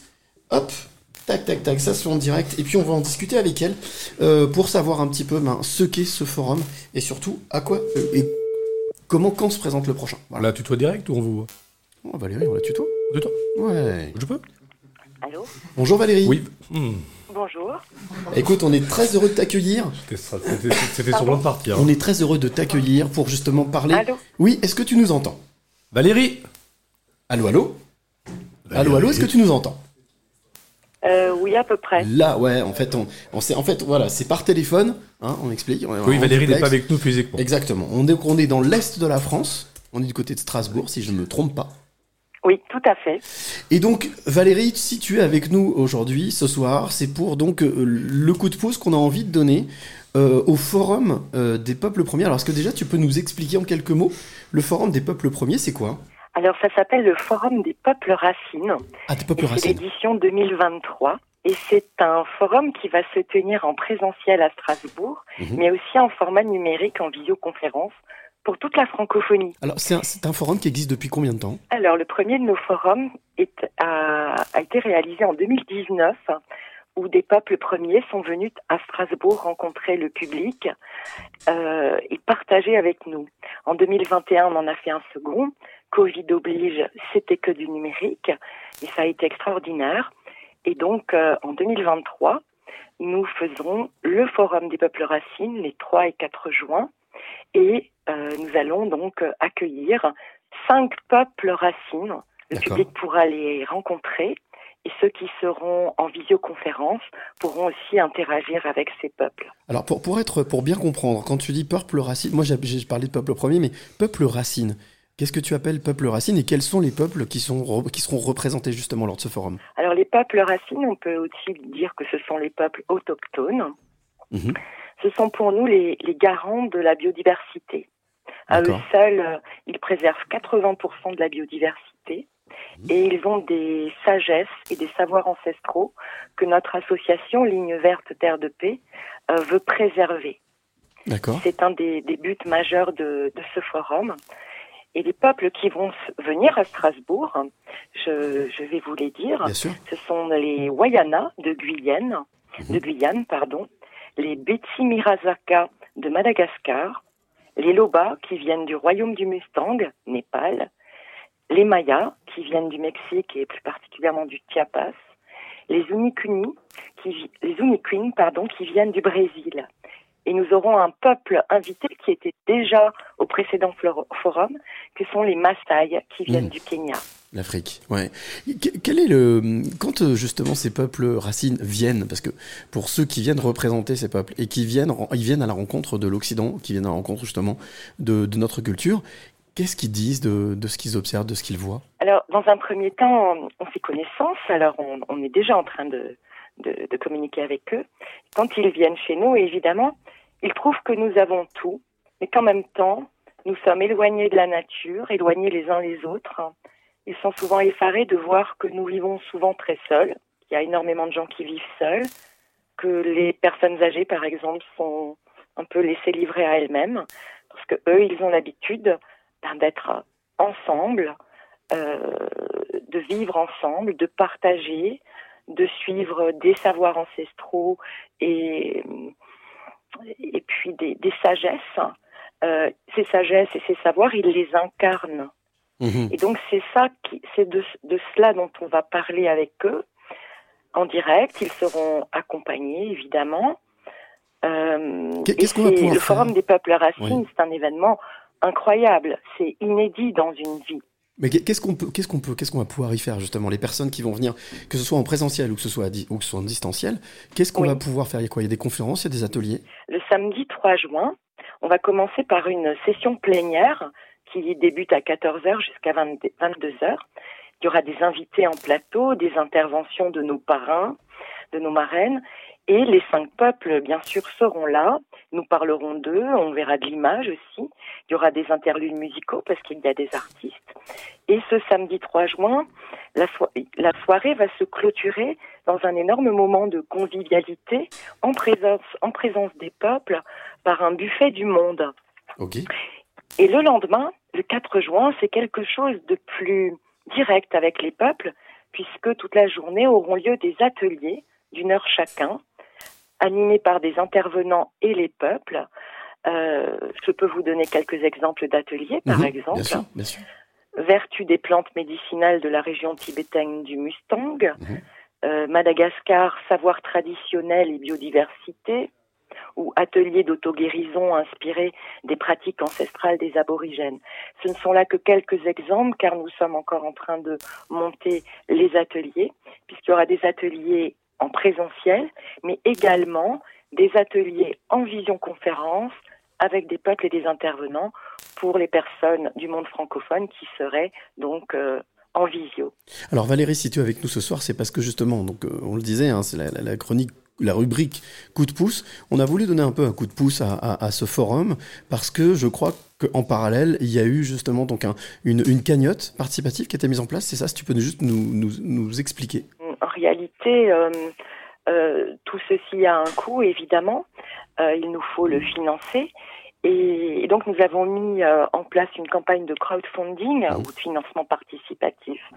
Et donc, toutes les personnes qui iront sur cette campagne, en passant par notre site internet forumdespeupleracines.fr, toutes ces personnes pourront à la fois s'inscrire au forum, en présentiel ou en visio, ou nous faire des dons. Tout ceci va nous permettre de financer aussi le forum et les projets des peuples. Et euh, sur cette campagne de crowdfunding sont proposées de nombreuses formules pour les personnes intéressées, qu'elles soient en présentiel ou en visio, avec des avantages très importants. Donc j'invite vraiment tout le monde à venir sur notre site internet forumdespeupleracines.fr où ils retrouveront cette campagne de crowdfunding et toutes les informations pour euh, le forum. Alors nous, de toute manière, ce qu'on va faire là maintenant avec Thomas, c'est qu'on va mettre le lien sur notre sur notre compte Instagram et sur notre compte Twitter. hein. donc euh, pour celles et ceux qui nous écoutent, si vous voulez, euh, si tu veux retrouver, euh, avoir toutes les informations, ben, tu peux aller là euh, instantanément sur notre compte. Ça va être mis en ligne ou c'est des même déjà mis en ligne. Euh, ça va être En cours. c'est en cours, voilà. Donc euh, ça va être mis en ligne. Donc euh, dans d'ici 5-10 minutes, tu pourras venir, toi qui nous écoutes, directement sur notre compte Instagram DTF le Live ou sur Twitter DTF le Live. Et comme ça, tu pourras avoir l'information et bien entendu donner un coup de main à ce forum, un coup de pouce. Moi, la question que je me pose, Valérie, est-ce qu'au final, euh, préserver ces peuples racines, est-ce que quelque part, c'est nous préserver nous-mêmes? Alors tout à fait. Au début de, de ce petit entretien, euh, tu me demandais, Cyril, euh, qu'est-ce que disent les peuples racines quand ils viennent Oui, nous voir? Ils nous disent clairement tous, sans s'être connus à l'avance et venant de différents continents, si nous disparaissons, vous disparaîtrez. Voilà ce qu'ils nous disent. Ouais, c'est c'est unanime. hein. C'est vrai que quand on regarde un petit peu, que ce soit dans les tribus indiennes ou, euh, ou amazoniennes ou euh, effectivement les aborigènes, ils sont tous, euh, on va dire, euh, on a la sensation qu'ils se sentent impuissants et en même temps ils savent qu'ils ont, euh, qu'ils tiennent, ils doivent tenir tête, ils doivent rester pour euh, pour préserver l'âme hein, de cette euh, de cette planète et de notre civilisation. Donc euh, on a, on peut, ça. nous on a les moyens de pouvoir les soutenir, donc autant le faire. Euh, donc bah, surtout n'hésite pas, toi qui es de l'autorité qui nous écoute. Voilà, la curiosité, va voir un petit peu ce qui se passe sur ce forum. C'est donc on a dit le 3 et le 4 juin prochain, hein, c'est ça? Oui, tout à fait. En À présentiel à Strasbourg. Et en visioconférence avec euh, trois parrains de choix Oui, qui sont Joseph Chauvanec, Mhm. philosophe, écrivain, Oui. voyageur, autiste. Sabah Ramani, journaliste, anthropologue et autrice, Mhm. et Pierre-Marie Liedo, qui est expert en neurosciences, directeur de recherche au CNRS et qui s'intéresse à la perception et la mémoire à l'Institut Pasteur. Eh ben, merci beaucoup Valérie pour toutes ces informations. Je le rappelle, ça s'appelle le Forum des peuples racines. On vient de mettre les liens sur notre compte Instagram et sur notre compte Twitter, donc n'hésite pas au moins à aller jeter un coup d'œil et à encourager ce forum. Euh, J'ai envie de dire que euh, tous les dons sont les bienvenus, toutes les participations sur le crowdfunding sont les bienvenues. Donc 1 euro, 10 euros, 15 euros, 20 euros, 100 euros. Enfin, là on parle pas de... Alors Là j'ai envie de dire, et je rejoins ce qu'on qu'on disait tout à l'heure avec euh, Chef Kanaga quand on parlait des générations futures. Euh, il faut bien comprendre que là, on, là, on est dans le dur. C'est-à-dire qu'en fait, on, on est vraiment avec des, des, des peuples.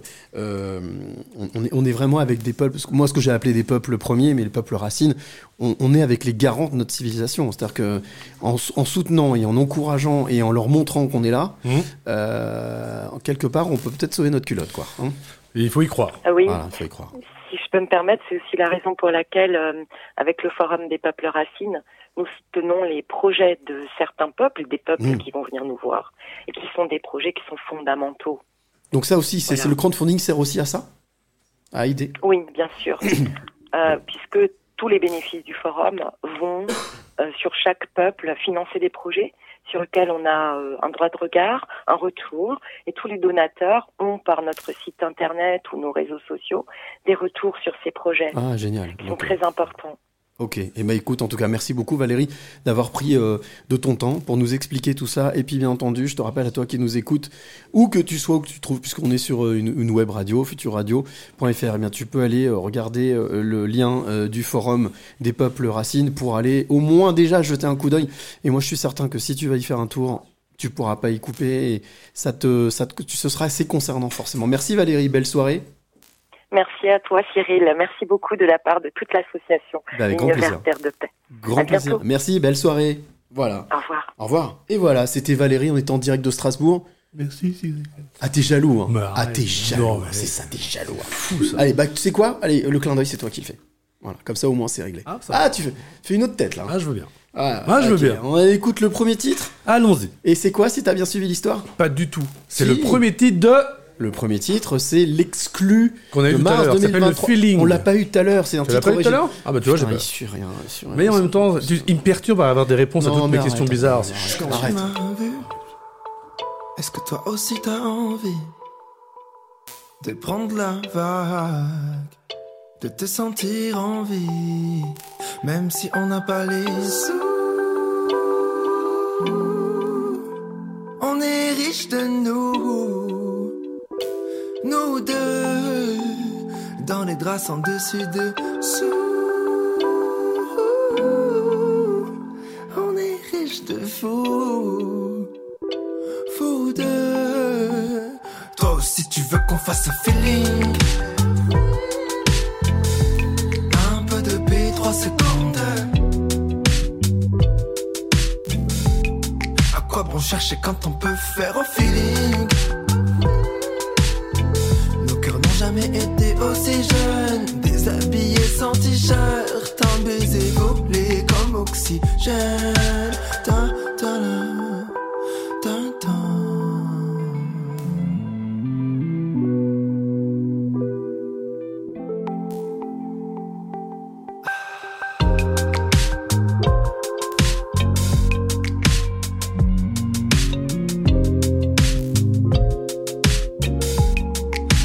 bon forcer quand on peut faire au feeling. Nos cœurs n'ont jamais été aussi jeunes. Déshabillés sans t-shirt Un baiser volé comme oxygène. On a le cœur béton, celui qui fait couler. Dès que l'on se retrouve à forcer le destin. Pourquoi pas l'oublier, tout oublier. Ne penser qu'à nous deux éviter le terre-plein. Voyager dans des yeux, se sentir pousser des ailes. On a compris qu'on avait le choix de dire non, pas besoin de canne. Je casse le cadenas, te commente la réalité quand tu vois mes désirs, ouais, quand tu vois mon feeling. Un peu de paix, trois secondes.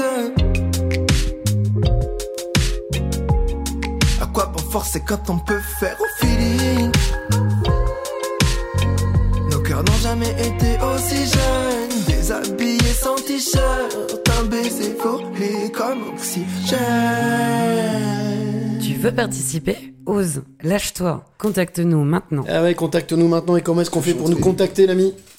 Sur DTF Live. J'adore, j'adore toujours ça. Mais tu sais que tu bosses avec nous, pas le Et je l'ai- vendredi. et je l'ai prévenu, hein. Tu veux- sais tu ou faire pas ce que je fais en même temps ou Le pas mec, il fait une commande Amazon. Et je l'ai prévenu, Pornhub. Non, je l'ai prévenu en plus. Je lui ai dit, je lui ai dit. Bon, bah, c'est pas grave. Ah oui, comment est-ce qu'on fait donc, Tom, pour. Non, je... attends, je vais, je vais la refaire. Et donc, voilà, c'était un très bon son. Très bon son. Et donc, donc, si on veut nous contacter ou di- dialoguer avec nous, Tom, on fait comment? On va sur Instagram ou sur Twitter et on cherche DTF le live.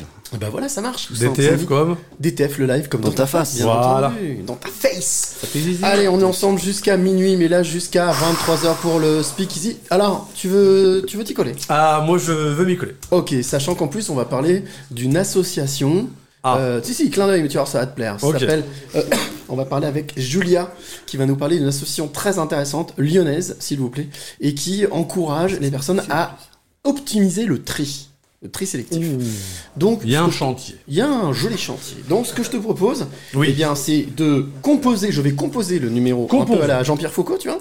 Je vais composer Oui, le numéro. alors C'est Julia, c'est ça Julia, Et je peux l'accueillir ou pas, Julia? On peut la tutoyer? Bien sûr. Oui, bonjour. Hola, Julia?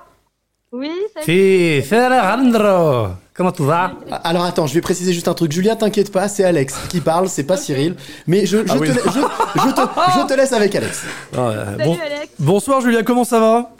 Ça va et toi? Écoute, ça va bien. Cyril vient de nous dire pourquoi t'es en direct dans Dans ta face et je te cache pas que j'ai vraiment hâte d'en savoir plus parce que le dossier sur lequel tu bosses, pour moi, c'est un chantier qui, c'est une passoire. Tu, ça sera jamais, jamais fait. Donc, je serais vraiment curieux de savoir comment Ouais. toi tu fais au jour le jour. Ouais, c'est du boulot. hein, c'est euh, c'est vrai qu'il y a des choses à faire, euh, surtout en ce moment.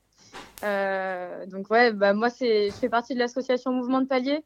Du coup, Ok. tu as dû te renseigner un petit peu. Euh, du coup, on est une asso lyonnaise. On existe depuis euh, 2015 et en fait, on permet à des personnes comme toi et moi de s'engager sur la question de la réduction des déchets, mais en faisant du collectif. C'est-à-dire que les gens, les gens sont pas au courant ou vraiment quand tu leur, quand tu leur expliques, ils le découvrent? Alors, euh, en fait, euh, les... enfin, je- je- tu peux redire ta question, j'ai pas très bien compris. Bien sûr, quand tu, euh, je, me rappelle de ma question, il me perturbe l'invité d'avant. Quand tu, euh, quand tu vas, quand tu vas expliquer aux gens, est-ce qu'ils découvrent, genre, ah bah je savais pas que ça se faisait comme ça, ou est-ce qu'il faut juste leur expliquer un petit peu? C'est un manque de pédagogie et Eh ben, d'information. En fait, en général, les personnes qui viennent à nous, c'est des personnes qui agissent déjà chez eux. C'est-à-dire qu'ils ont déjà quelques démarches de réduction des déchets ou de zéro déchet à la maison. C'est-à-dire, bah, peut-être qu'ils achètent déjà en vrac, euh, peut-être qu'ils font, ils achètent avec de la consigne ou, ju- ou juste ils font de la seconde main. Et en fait, ils veulent aller plus loin, ils veulent faire en collectif. Donc, par exemple, monter un composteur collectif, euh, euh, peut-être euh, monter une boîte à partage ou juste faire des apéros avec ses voisins pour en discuter, quoi. Ah, c'est déjà une bonne démarche. Ouais. Et donc, Déjà, c'est- vraiment Vas-y, vas-y, vas-y. en fait avec avec bah, les gens qui habitent autour de chez nous parce que tu vois nous on est parti d'un double constat que euh, nos poubelles elles débordent et on connaît pas nos voisins et du coup on s'est dit bah pourquoi pas rallier les deux et, et faire tous ensemble euh, pour œuvrer euh, pour la bonne cause quoi. Alors, juste, je rappelle qu'on peut nous écouter dans toute la France et de, sûr, partout dans le monde, hein, c'est possible, mais on est nous aussi basés à Lyon. Est-ce que, euh, bah, alors je pose ma question telle quelle, est-ce que, par exemple, vous avez déjà contacté la mairie de Lyon, puisque c'est aux mains des, des Bah oui, écologistes, pour voir s'il y avait, je vais pas dire un partenariat, mais s'il n'y avait pas un 50-50, un win-win à avoir entre vous deux? Et ben en fait euh, on, on travaille avec euh, avec la, la ville de Lyon par Ah. exemple l'année dernière on Mhm. a fait euh, le, le défi métapoubelle au régime donc c'est un défi euh, qui rassemble à peu près 150 foyers tous les ans et Ah en ouais. fait euh, pendant quatre mois on va réduire nos déchets sur différentes thématiques donc il va y avoir le gaspillage alimentaire le faire soi-même ou alors euh, consommer autrement c'est-à-dire seconde main ou même la réparation et en fait euh, bah, la mairie, enfin, plusieurs mairies d'arrondissement ont participé au défi, donc ils ont monté des équipes en interne et en fait ils ont mené, euh, voilà, en fait, euh, euh, d'arrache-pied, euh, voilà cette ce, ce but en fait de, de réduire les déchets en interne. Et du coup, pour justifier aussi, ben voilà, nous on le fait en interne et, et on montre le bon exemple. Quoi. Alors Julia, toi tu es jeune, hein, tu fais partie de cette jeune génération. Qu'est-ce qui t'a, on va dire, motivé à justement collaborer avec cette association et même à y travailler? Euh, bah écoute, euh, moi mon cheminement ça s'est fait petit à petit. En gros, au départ, euh, moi en fait, j'ai, euh, bon, euh, parler de moi deux secondes, mais en fait j'ai des, des compétences euh, qui m'amèneraient à pouvoir travailler à l'international. Et en fait, après avoir voyagé un petit peu, je me suis rendu compte que j'avais vraiment pas du tout envie de, de faire du commerce international. Je me suis dit comment est-ce que je vais faire? Euh, je suis vraiment intéressée par la question écologique et je suis assez outrée de tout ce qui peut se passer à plein de niveaux différents, hein, parce que finalement, la réduction des déchets, c'est une porte d'entrée. Il y a plein de moyens d'agir. Il y a biodiversité, il va y avoir euh, la mobilité ou même, euh, enfin voilà, plein de choses. Et, euh, et en fait, cette question des déchets, je me suis dit, on en voit partout. Moi, je- j'en produis. Je vois les autres en produire aussi. Bah, en fait, là, c'est la première façon d'agir. Et du coup, je me suis tournée vers cet assaut pour ça parce que ben, moi, je faisais déjà la maison et j'avais envie d'en faire plus. Donc, j'ai commencé en tant qu'ambassadrice dans l'assaut. Donc, c'est vraiment la porte d'entrée. Et puis après, petit à petit, je suis devenue bénévole. Et après, ben, du coup, je suis devenue salariée.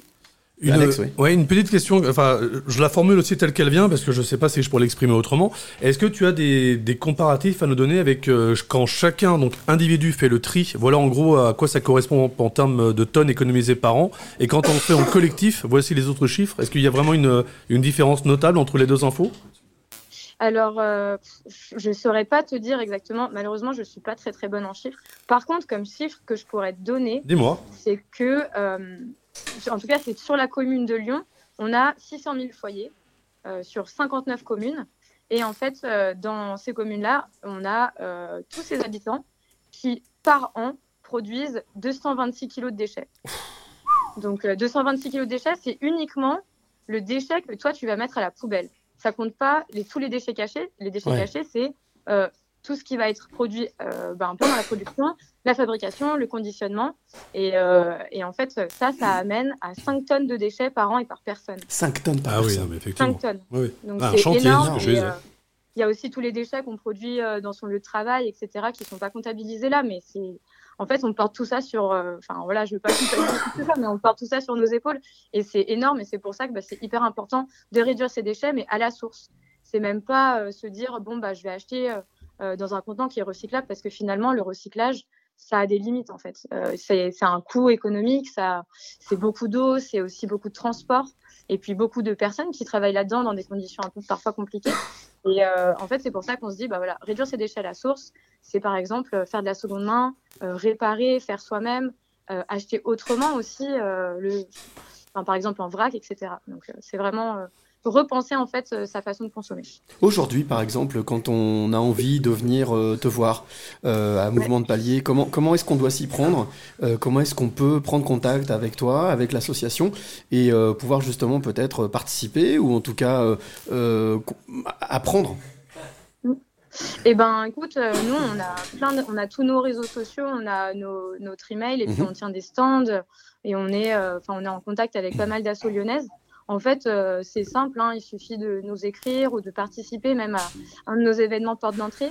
Euh, ça s'appelle le- la formation. En Oui. fait, euh, ce temps-là, c'est vraiment euh, euh, comprendre la gestion des déchets sur la métropole, euh, quelles sont les clés pour réduire nos déchets et après comprendre ce que c'est le rôle de l'ambassadeur. Une fois que tu deviens ambassadeur, en fait, tu as accès à plein de choses. Nous, on peut te former en fait euh, pour essayer d'aller encore plus loin dans ta démarche. C'est-à-dire qu'on a des ateliers, par exemple, comment monter un composteur collectif euh, dans son immeuble ou dans son quartier. Tu vas pouvoir faire des visites de centres de tri ou même euh, de lieux comme euh, des ressourceries ou alors euh, même suivre des défis euh, qui te permettent d'agir, par exemple, dans ton immeuble ou sur ton lieu de travail. Donc voilà, ça c'est vraiment la porte d'entrée. Après, on a aussi le défi Métro Poubelle au régime dont je parlais tout à l'heure Oui. et qui va bientôt commencer d'ailleurs. Et là, en fait, c'est vraiment ben, réduire ses déchets sur un temps donné et rencontrer du monde. Et donc voilà, ça c'est vraiment les portes d'entrée. Est-ce que tu peux nous rappeler, s'il te plaît, l'adresse euh, du site internet, peut-être de Mouvement de Palier, pour que comme Ouais. ça on puisse nous, euh, ben, c'est un clin d'œil, mais on peut aussi euh, donner un- une forme de coup de pouce et le mettre pour que vulgariser. Je sais qu'on a eu euh, Sur les beaucoup de réseaux sociaux, retours. on peut le mettre. Voilà, on a eu pas mal de retours, notamment sur une, une jeune fille qui était venue nous parler des, des, des aidants, des, des, des jeunes. Oui, des, tout à fait. Oui. qui- où elle a eu beaucoup beaucoup de retours, donc euh, on va en profiter. D'autant plus qu'on nous écoute un peu partout en France. Donc euh, oui, le, le site internet où on peut peut-être aller retrouver tout ça. Ouais, c'est www.mouvement-de-palier. Donc palier, c'est avec un seul L.fr. Super, donc. Ok. Voilà. Ok, bah écoute, Et euh, merci. les réseaux Oui. sociaux, c'est pareil. Bon, et donc euh, tous les réseaux sociaux. Bah, merci beaucoup, Julia, d'avoir participé, d'avoir par- parlé de, de cette action, de cette, euh, cette association qui, euh, malgré, même si on a la sensation, comme, euh, comme ce que disait Alec tout à l'heure, que c'était, euh, euh, ça semblait euh, Une incommensurable. Ouais, ouais, L'idée ouais, est ouais, louable ouais. et j'espère que tu vas y arriver. Mais c'est faisable, mais une passoire, c'est faisable aussi. mais On a besoin d'idéaux, temps. on a besoin d'idéaux, on a besoin d'avancer, d'avoir des Oui. objectifs. Merci à toi, Julia, belle soirée. Merci. Merci, Julia. beaucoup. Merci, belle Merci, soirée, au revoir. Alex. Merci Cyril. Salut. Ah, voilà, j'ai eu un merci Alex, merci Cyril. Alors, Je suis tu assez voulais, content. tu voulais dire un truc? Non, juste de dire que justement pour euh, retrouver tous les artistes, euh, les lives, pour retrouver toutes les informations des différents invités qu'on peut avoir, des intervenants, il y a, vous pouvez aller bala- perdre votre temps sur Instagram ou alors vous pouvez en gagner et aller à un sur un seul compte. Dans ta face, le live, c'est DTF le live sur Insta, sur Twitter. Ça roule, c'est posté au fur et à mesure. Et Elon Musk nous a donné un badge officiel dont vous pouvez aller avec confiance sur Twitter. Il est magnifique. Merci, Merci. Tom. Merci, Alex. Je vous aime, les gars. Pareil, pareil. Allez, on enquille, on va écouter le deuxième titre de la soirée. Ah. Et là, c'est pas n'importe qui non plus, c'est notre parrain. C'est Stan Matisse. Donc là, qui c'est un vrai artiste.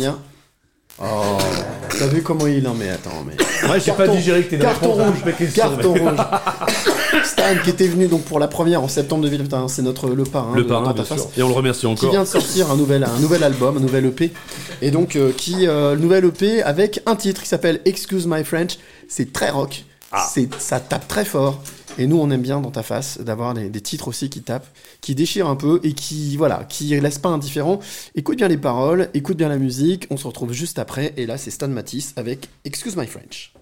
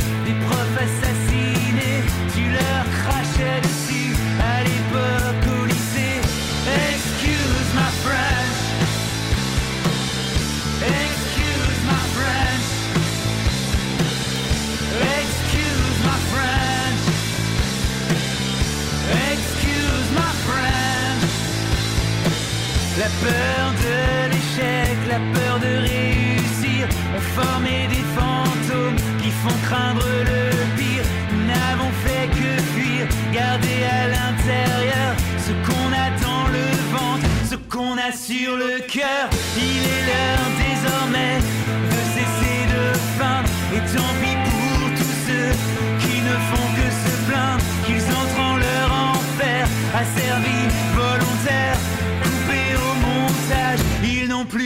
plus qu'à se taire. Excuse my French.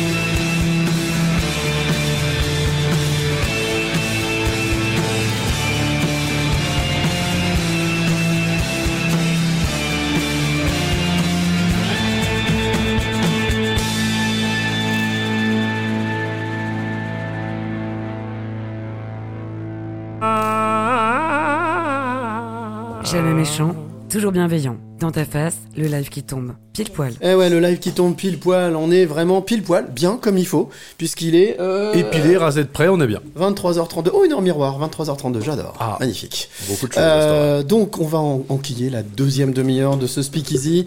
Alors, je te rappelle, toi qui es de l'autre côté, qui peut-être découvre euh, dans ta face. Dans ta face, c'est une équipe de déglingos. On est 4-5 potes. On s'amuse, on est dans mon appart, et puis on reçoit euh, bah, l'artiste de première partie. Tu peux aller voir les vidéos, d'ailleurs, tiens. Ouais, ou tu peux les voir sur le balcon, l'artiste. Lâchez-nous, les gars, ça nous fait plaisir. D'ailleurs, petit rappel, je crois que les clips, hein, elles sont, les, les vidéos sont peut-être déjà en ligne sur le compte Instagram. Ouais, c'est ça, c'est c'est posté. Au, Bon, fil, bah, c'est- au fil de l'eau. Au fil de l'eau, voilà. Bah donc, si tu veux aller découvrir notre euh, notre invité, pas, hein. chef Kanaga, qui était avec nous et qui est encore avec nous d'ailleurs avec des potes. hein, voilà, c'est ici, c'est vraiment. Bah, c'est la maison, là, chez C'est la, posés, c'est la maison euh. du bonheur. Ils sont sur le balcon. Il y a la petite fontaine. Euh, D'ailleurs, tu leur as dit, ils peuvent faire un vœu, ils peuvent balancer une pièce. hein. Bon, je leur expliquerai si tu veux. Ah, non, on range la coque, les gars. Oui. Ah ouais, ça, écoute, euh, non, je crois que c'est de la farine. Alors, euh, pour moi. ils vont faire un, ils vont faire un gâteau avant la fin de la soirée. Chacun la gueule du gâteau. Euh, donc, euh, bien entendu, on blague, hein, il y, a y a rien de tout Ah ça. non, faut pas faire ça, la Les drogue, substances psychédéliques, c'était il y a deux mois. Oui, que vous pouvez écouter en replay. Exactement. Oula, bravo, je vois que monsieur est du métier. Alors, on va passer donc au coup de cœur de l'équipe. Et, et le premier coup de cœur, ce sera celui de notre ami Alex, qui Ah. lui, généralement, euh, nous, euh, nous, nous déniche, euh, on va dire, le bon plan marketing, communication, le truc qu'il a aimé. D'ailleurs, généralement, qu'il met sur son blog, Tout à en fait. podcast. Et vous pourrez le retrouver également sur le compte Instagram si monsieur, le community manager, a bien la décence de mettre mon lien.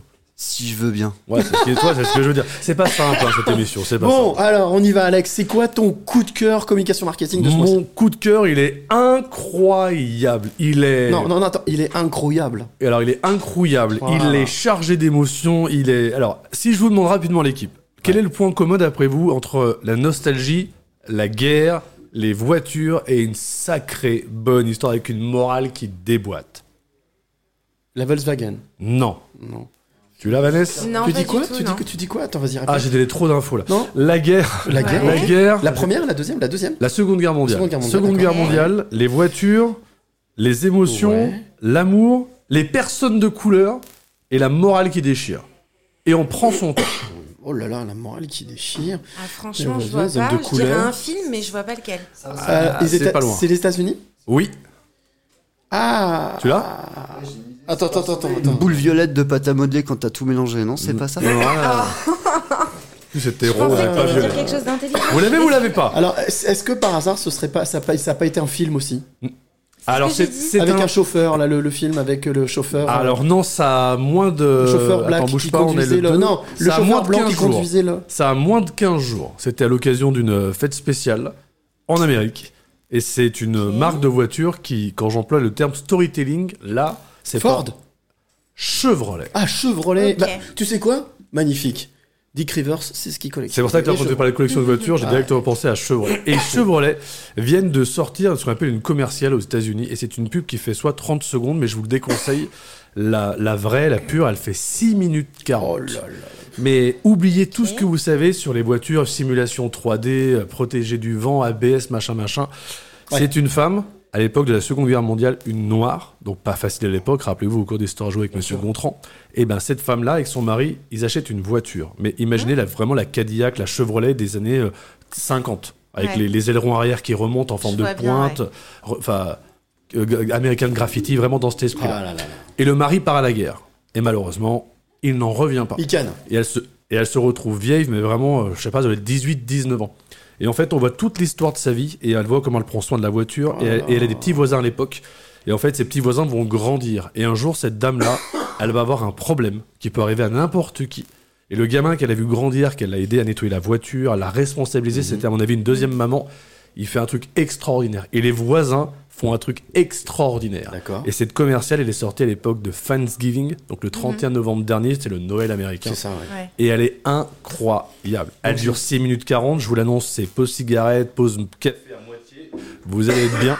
Mais par contre, regardez vraiment cette version plutôt que la version de 30 secondes. Ok. Elle est. euh, En tout cas, tel que tu le vends, ça, s'il y a des jolis Ah, mais elle est. euh, moi, je je l'ai regardée deux fois avant de la publier. Et moi, je podcast. Ces fameuses publicités ou ces fameux longs métrages Pour ça, publicitaires. quand, quand tu me dis film, ouais, Ouais, film publicitaire, vous avez raison. court les métrage qui, euh, qui, donne, euh, qui donne un peu le frisson, qui a la chair de poule. Et là, la marque Chevrolet se vend euh, très très très bien. Oui, mais est-ce qu'au final, c'est pas un peu trop forcé? Non, c'est. Ah non, là l'histoire, elle est. Je dirais pas que tu verses une larme, mais vraiment, elle fait. Voilà, elle fait- moi en tout cas, elle m'a fait quelque chose. Est-ce qu'elle t'a donné envie d'acheter une Chevrolet au final? Toujours pas, parce que je suis bien avec ma Clio GPL, je suis le roi du monde en ce moment avec le prix des stations. Mais par contre, euh, non. Si un jour je change, pourquoi pas? Tu sais quoi Voilà, on a donné l'idée à, l'idée à Renault, va aller voir. Les Chevrolet le fait, Renault peut le faire. hein. Ouais, il y a la concurrence. Merci Alex pour ce coup de cœur, coup de cœur de la com qu'on peut retrouver bien entendu sur ton blog. Et bien sûr, www.alexandresony.com. Je, peux, je publie et je podcast pour ceux qui préfèrent m'écouter ma douce voix pendant qu'ils se brossent les dents, qu'ils prennent leur café. Et on vous met le lien euh, sur le compte Instagram.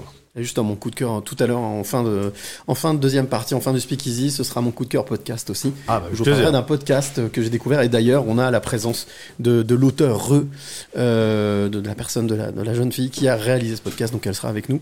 Donc ça me fait très plaisir. Alors le coup de cœur de notre amie Vanessa. Oui. Alors Vanessa, toi tu t'intéresses tous les mois euh, à ce qu'on appelle une femme, hein, une femme que tu mets à l'honneur, euh, la femme du mois. Voilà. Et euh, comment s'appelle euh, la ta, ta, ta grande protégée de ce mois-ci Alors, ce mois-ci, je vais vous parler de Victorine, que j'ai découverte euh, par euh, vidéo il y a déjà de ça un an. Mhm. Une vidéo où en fait elle se rase la tête.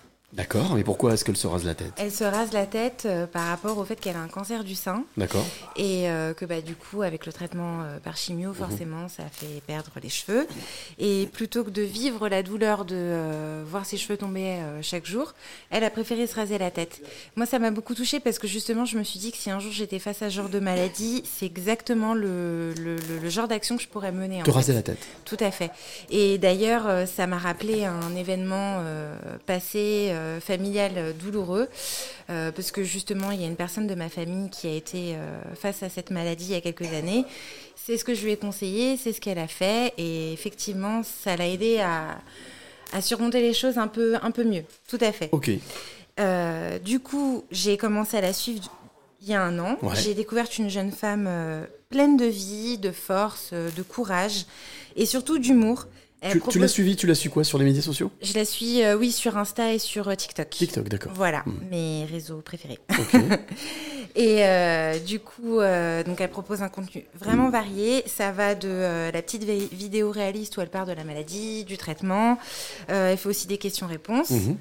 Et elle fait aussi des visites aux personnes de sa communauté qui sont malades. Ok. Euh, Donc elle est investie, elle s'investit. Elle est hyper investie pour sa communauté par rapport à la cause, etc. Elle est aussi allée pendant Octobre Rose dans les lycées faire du, de la prévention.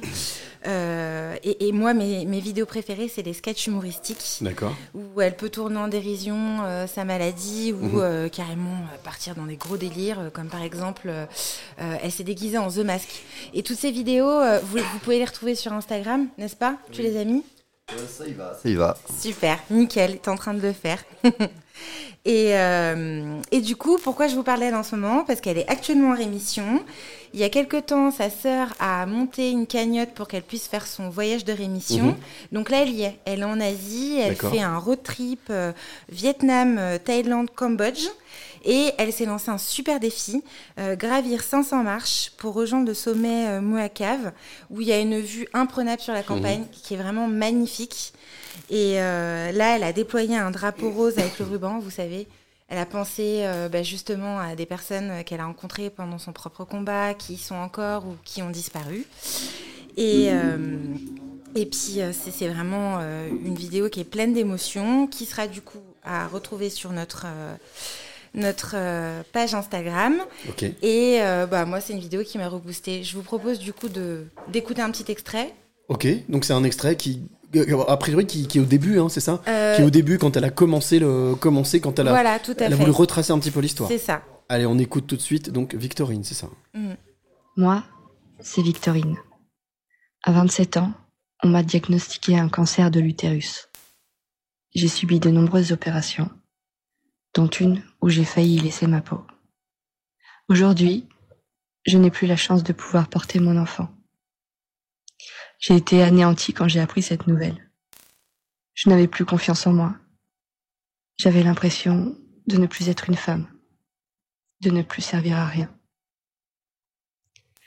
Puis un jour, je me suis surpris à retrouver de l'espoir, à me dire que ma vie n'allait pas être comme les autres, mais qu'elle valait la peine d'être vécue pleinement.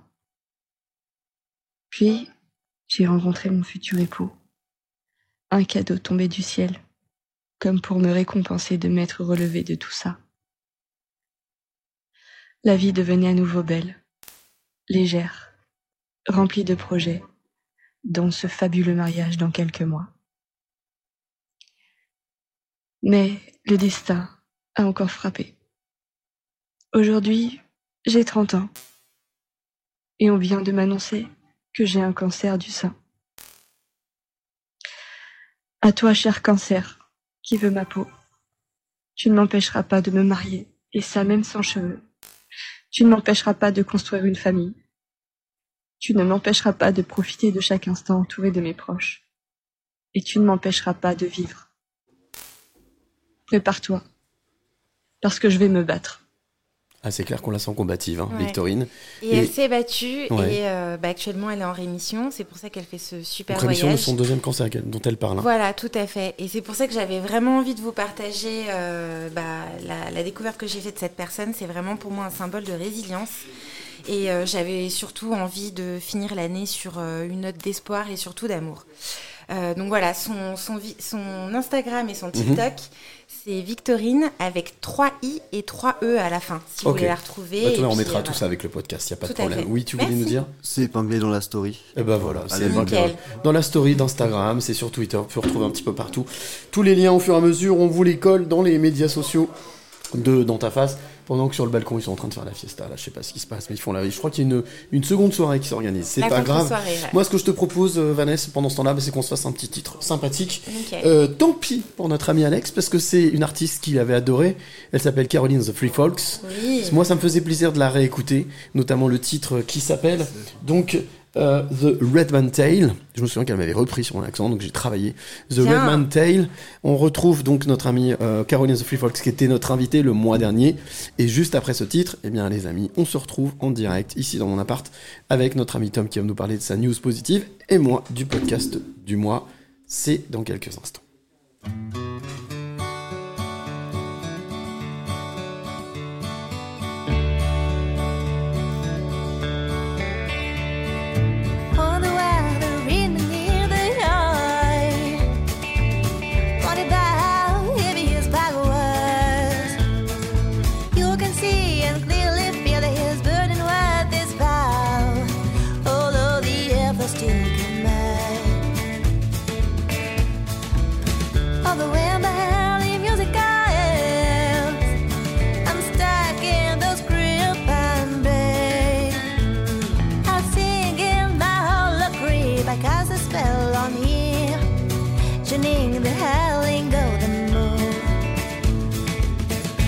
Said just take a play, and I'll be hoping for a train. No, I'm not gonna wait. Some crowds on the road, girls all around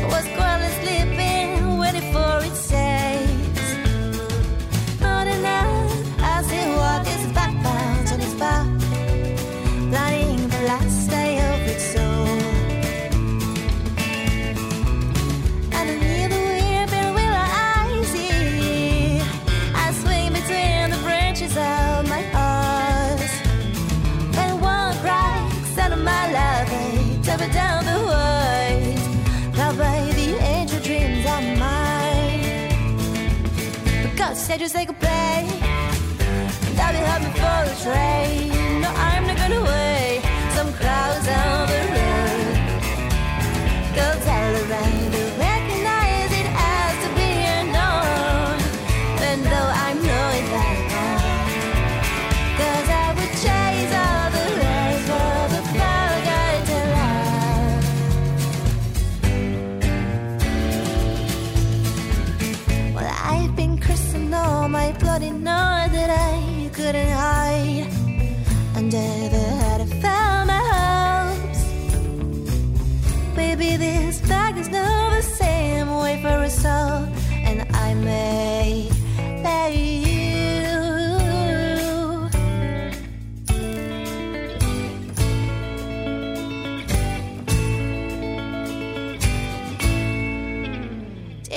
I would even take a play. No, I'm not gonna wait. Some crowds on the road. Girls all around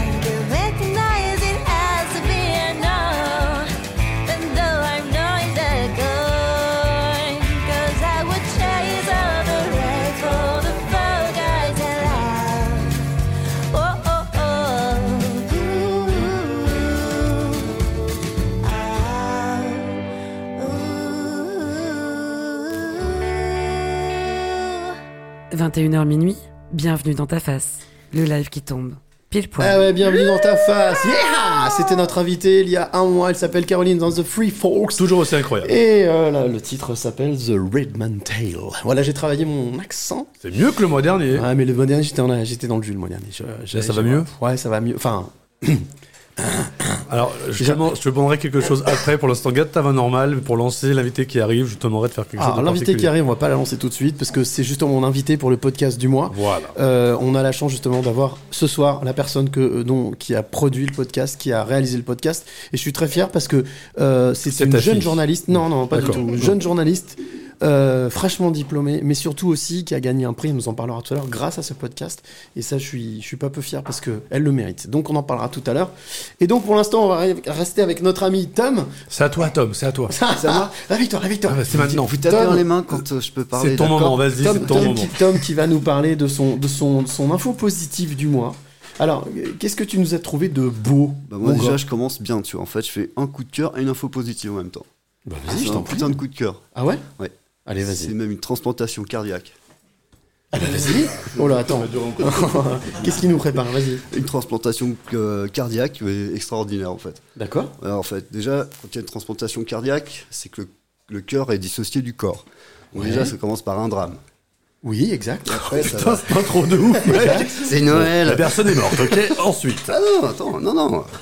Elle est morte, mais. Non, non, attends, attends, Attends, attends, c'est. Donc en fait, bon, quand on- donc imaginons mon petit Alex que t'as un accident de voiture, qu'il reste que il reste ton cœur par exemple, et que moi médecin moi ton même, ouais. j'ai mon couteau suisse, Ça, ça me rassure pas, ça. Et je il, finis l'anesthésie avec un parpaing. voilà. Et il décide de t'opérer à la volée. Mec, je préfère mourir quand même. Tout ce que je viens d'entendre, laisse-moi crever. hein. Ah, mais de toute manière, Non tu mais il y a meurs, une anesthésie. Ah bah, ok, c'est euh, prévu. ah oui, tu- voilà. Autant pour moi. Voilà. Et donc voilà. Et donc là, le- donc voilà. Donc ce cœur en fait, il partait pour être transplanté. Ouais. Ouais, ça, j'ai ok. vendu sur le darknet quoi. Enfin bon. Non, non, On non, ne t'éparpille pas. On Ne t'éparpille pas, C'est on quoi n'a pas ton le groupe sanguin déjà On a, je veux pas te le dire, tu me fais peur. à pas, à pas. Ça, c'est la bonne nouvelle. La bonne nouvelle, c'est l'anesthésie. Continue, tu me fais peur, mais on est un psychopathe. Oui, non, mais, mais c'est ça. hein. Ah bah, Ouais. Et donc en fait, donc euh, le cœur, donc après, bah, il faut qu'il soit euh, déplacé rapidement. oui. Ouais. Donc généralement c'est hélicoptère ou ambulance, ça dépend du. Exact. Donc là, il prend l'hélicoptère. Et l'hélicoptère, il se casse la gueule. Putain, vraiment, il y a des jours où tu peux même pas te lever. hein, Ouais, là, il y a un manque de bol quand même. Là, c'est flagrant. T'as fait quelque chose, mec, t'as un retour de ouais, karma. mais, ouais, mais attention, parce qu'à la fin, ça finit bien. Donc, euh, Bah, j'espère, parce que c'est un super héros, le mec, en fait. Il a un Non, cœur euh, plus blanc que blanc. Censé être une bonne nouvelle. hein, Ah, donc, voilà. une good Ouais. news. Donc voilà. Allez. Donc bon, il y a une équipe de secouristes qui vont, qui récupèrent le cœur. Ok. Ouais. Continue. Et le mec, il se pète la gueule dans un trou Ok. avec le cœur. C'est un film. Non, mais c'est une blague, C'est pas film. possible. Ça, c'est le genre de mec qui se fait bouffer par un requin qui prend deux fois la foudre, hein, c'est sûr. hein. Et je l'ai jamais vu aussi chaud que ce soir. Je sais pas si c'est le décembre ou pas, mais il est bien. Il est bien. C'est la pizza chorizo Lidl. Ah bah.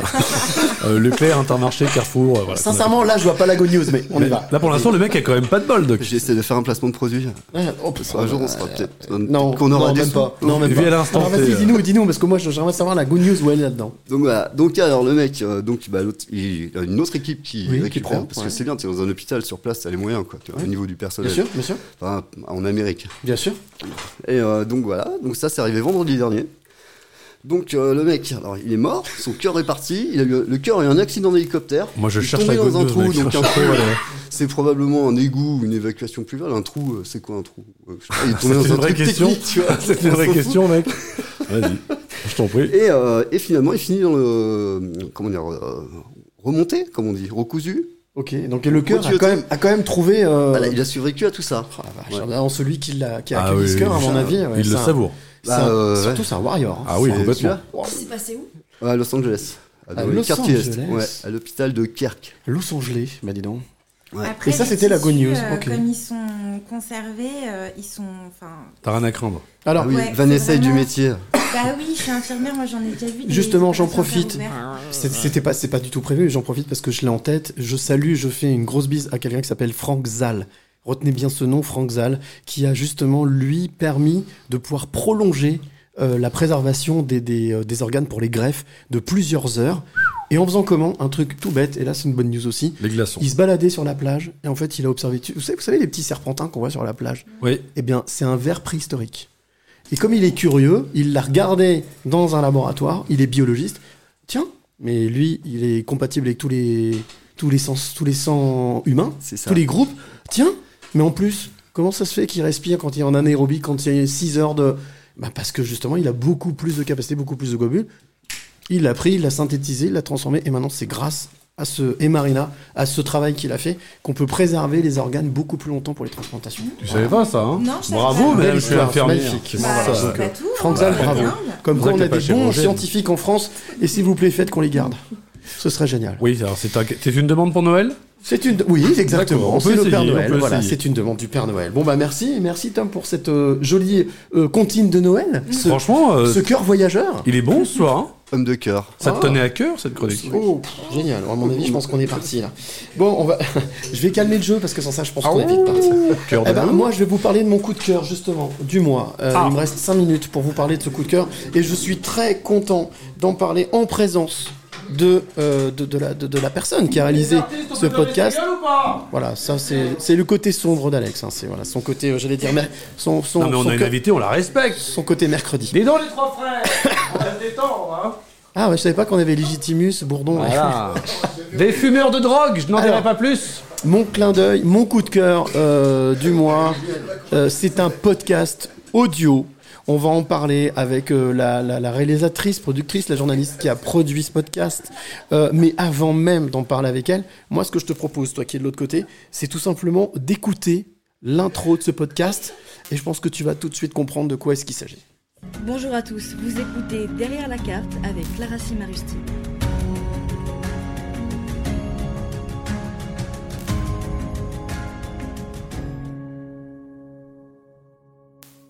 Ce podcast est une enquête que j'ai réalisée pour la fin de mes études.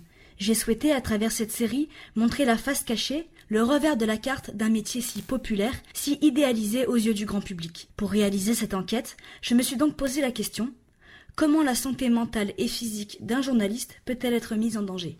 Entrons dans le cœur du sujet.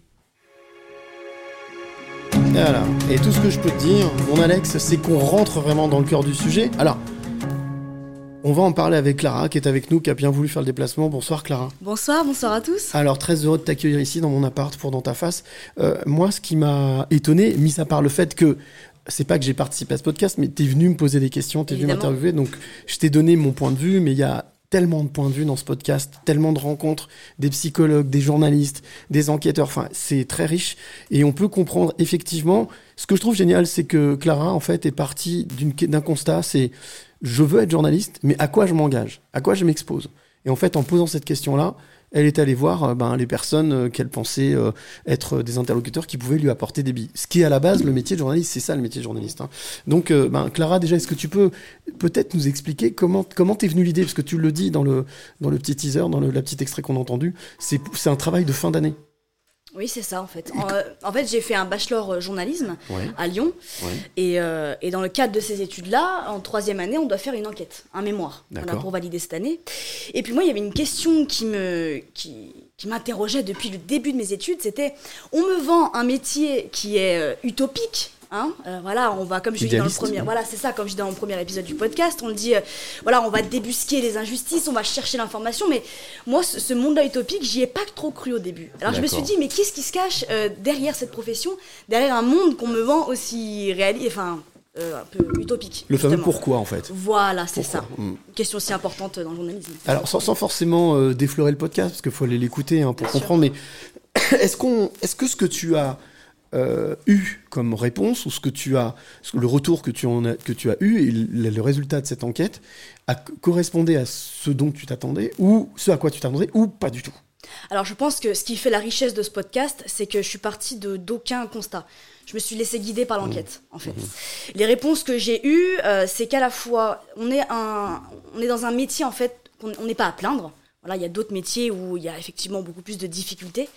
Mais c'est aussi un métier qui reste difficile. Et euh, je pense que j'ai eu raison de, de- de me pencher sur cette question-là.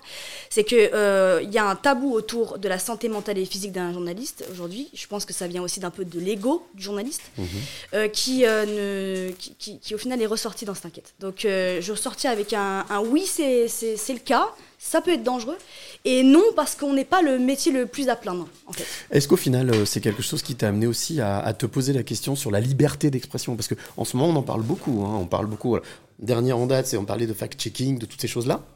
Est-ce que tu as eu la sensation que c'était un métier qui, qui avait perdu un petit peu de sa glorieuse, ou en tout cas qui essayait un petit peu de, de retrouver vraiment une piste de ce qu'est réellement le journalisme? Je pense que, euh, on va dire, c'est- compliqué à, à répondre comme, comme question à, à mon échelle. Euh, mais effectivement, il y a, il y a beaucoup plus de, de- de facteurs aujourd'hui qui, qui mettent en danger cette liberté d'expression, Mhm. je trouve. Mhm. Notamment euh, ce, ce côté euh, des- d'ego, je, je redis encore, mais bon, euh, c'est peut-être aussi pour préserver ce côté voilà, idéaliste de la profession, parce que c'est quand même une très très belle profession, faut pas le dire. Faut, pas oublier Bien de le dire, c'est une très ouais. très belle profession. Je confirme. donc oui, tu peux le dire. Euh, donc donc voilà. Après, je, je peux pas trop en dire. euh.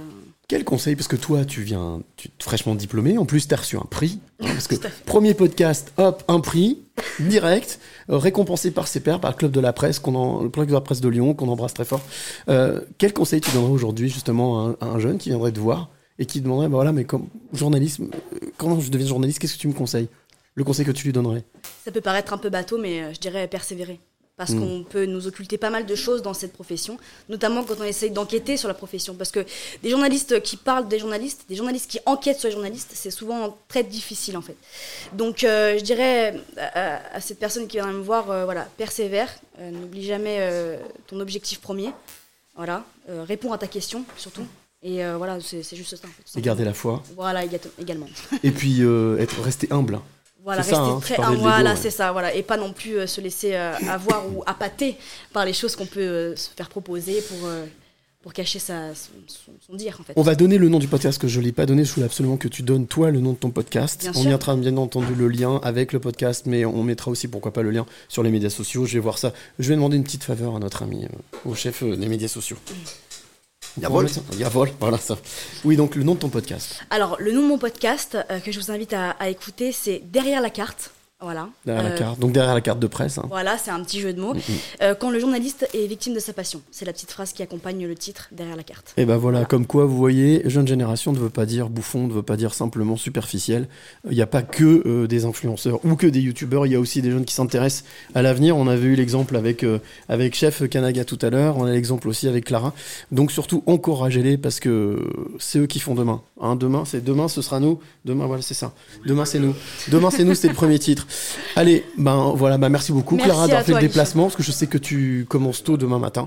Ouais, Donc c'est ça. euh, vite, allez hop, maintenant faut Allez, rentrer. merci, merci à tous. Et nous, on va enquiller les amis sur la troisième heure, la troisième et dernière, dernière, dernière heure qui s'appelle. Bah, j'aimerais parler, mais y a pas de micro. Bah si, vas-y. Ah C'est quoi la question? J'ai pas compris le. Pardon. On enquille sur la troisième heure qui s'appelle. Qui s'appelle L'heure qui déchire le plus, parce que maintenant c'est parti pour le thème, la libre antenne. Le. Je l'ai pas, de toute façon. La ça, je collection, collectionneur, collection. Mais Ah non, mais le thème L'after. Ah oui, l'after. L'after dans ta face, c'est maintenant. Allez, l'after dans ta face, c'est maintenant, et c'est une heure un peu particulière qu'on va passer ensemble, euh, parce que nous allons parler, euh, c'est comme, vous le savez, on l'a dit tout à l'heure avec euh, Vanessa, euh, elle nous en a parlé, c'est une période un peu particulière. Pourquoi? Parce que tout simplement...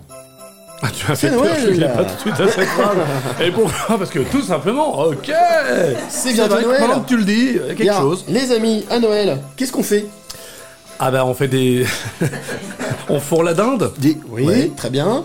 Euh, des chapons. On fait des cadeaux. Monsieur Bidan, il faut la dinde, ok. On fait des, On fait des cadeaux. très Eh bien. oui. Et quand on fait des cadeaux, En fait, avec l'inflation, on fait un cadal. Parce et encore un demi-cadal. Voilà, un ça, avec Ou un chèque énergie. Vous Voilà, un chèque énergie, exactement.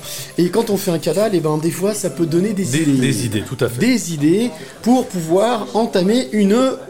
Oui, voilà, il y a Clara qui s'en va à Bonne. Soirée, très bien. Merci d'être venu. Oui, Pour entamer une, quoi, une bonne soirée Avec une, Une bonne bonne soirée, mais surtout une bonne collection. Des fois, Ah oui.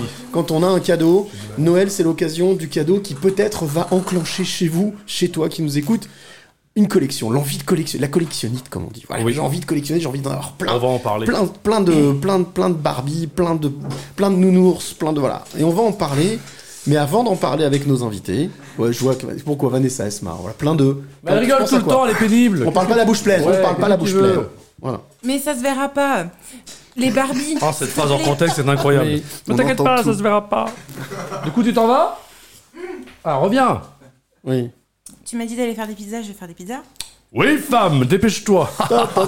Ceci est un sketch, bien évidemment, ce n'est pas la vraie vie, hein, je plaisante.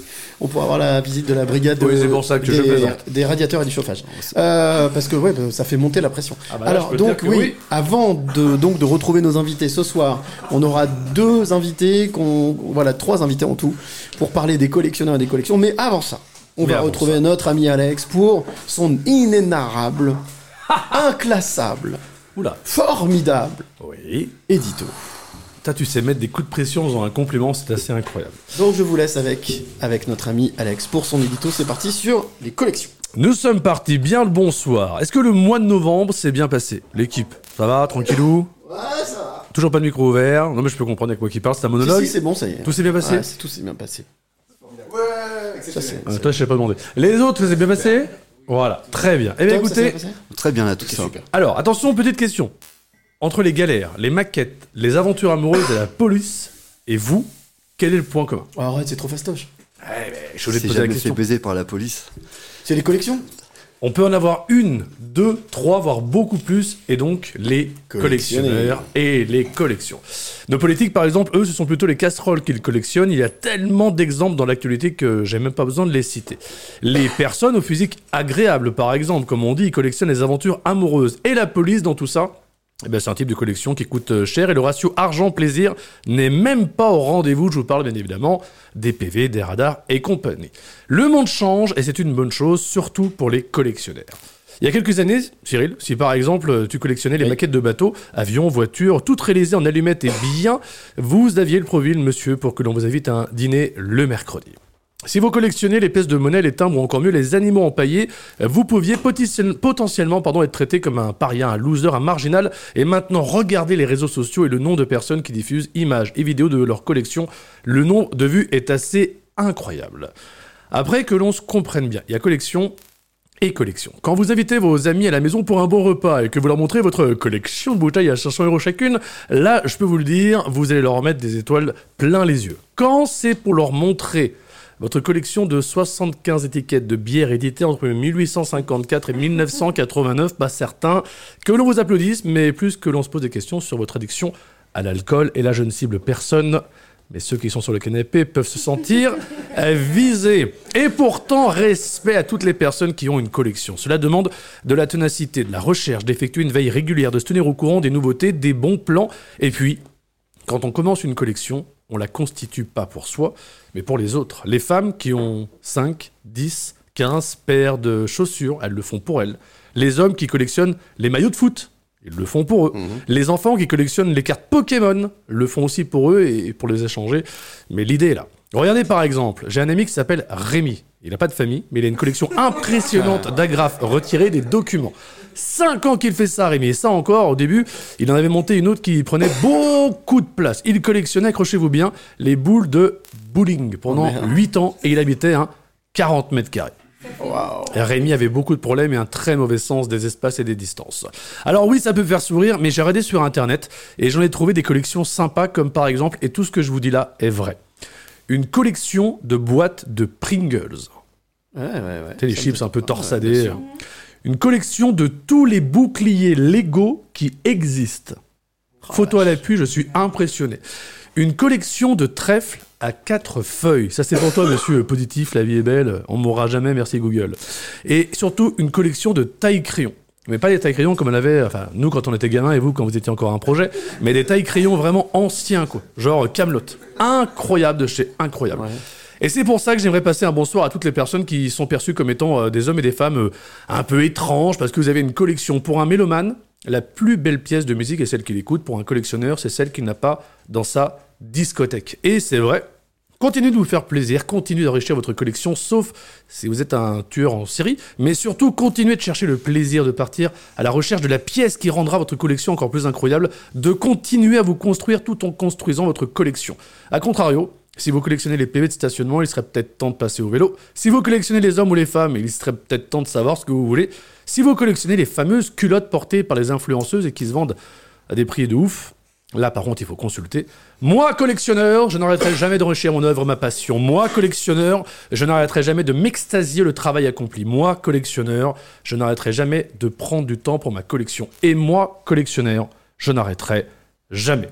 Vous l'avez compris pour la dernière émission de 2022 ce soir pendant une heure. Si vous avez une collection, contactez-nous sur les réseaux sociaux si vous voulez en parler et tendez bien l'oreille. Si je vous ai donné envie de commencer une collection, je vous en propose une qui mérite que l'on s'y intéresse et qui pour le moment continue de s'enrichir régulièrement les podcasts de Dans ta face. Oh, bravo Toujours excellent Merci, monsieur François Sony. Il est là Moi, collectionneur, tu crois que je l'ai pas vu J'ai tenté un truc, hein, je me suis dit c'était le moment ou jamais. Quoi.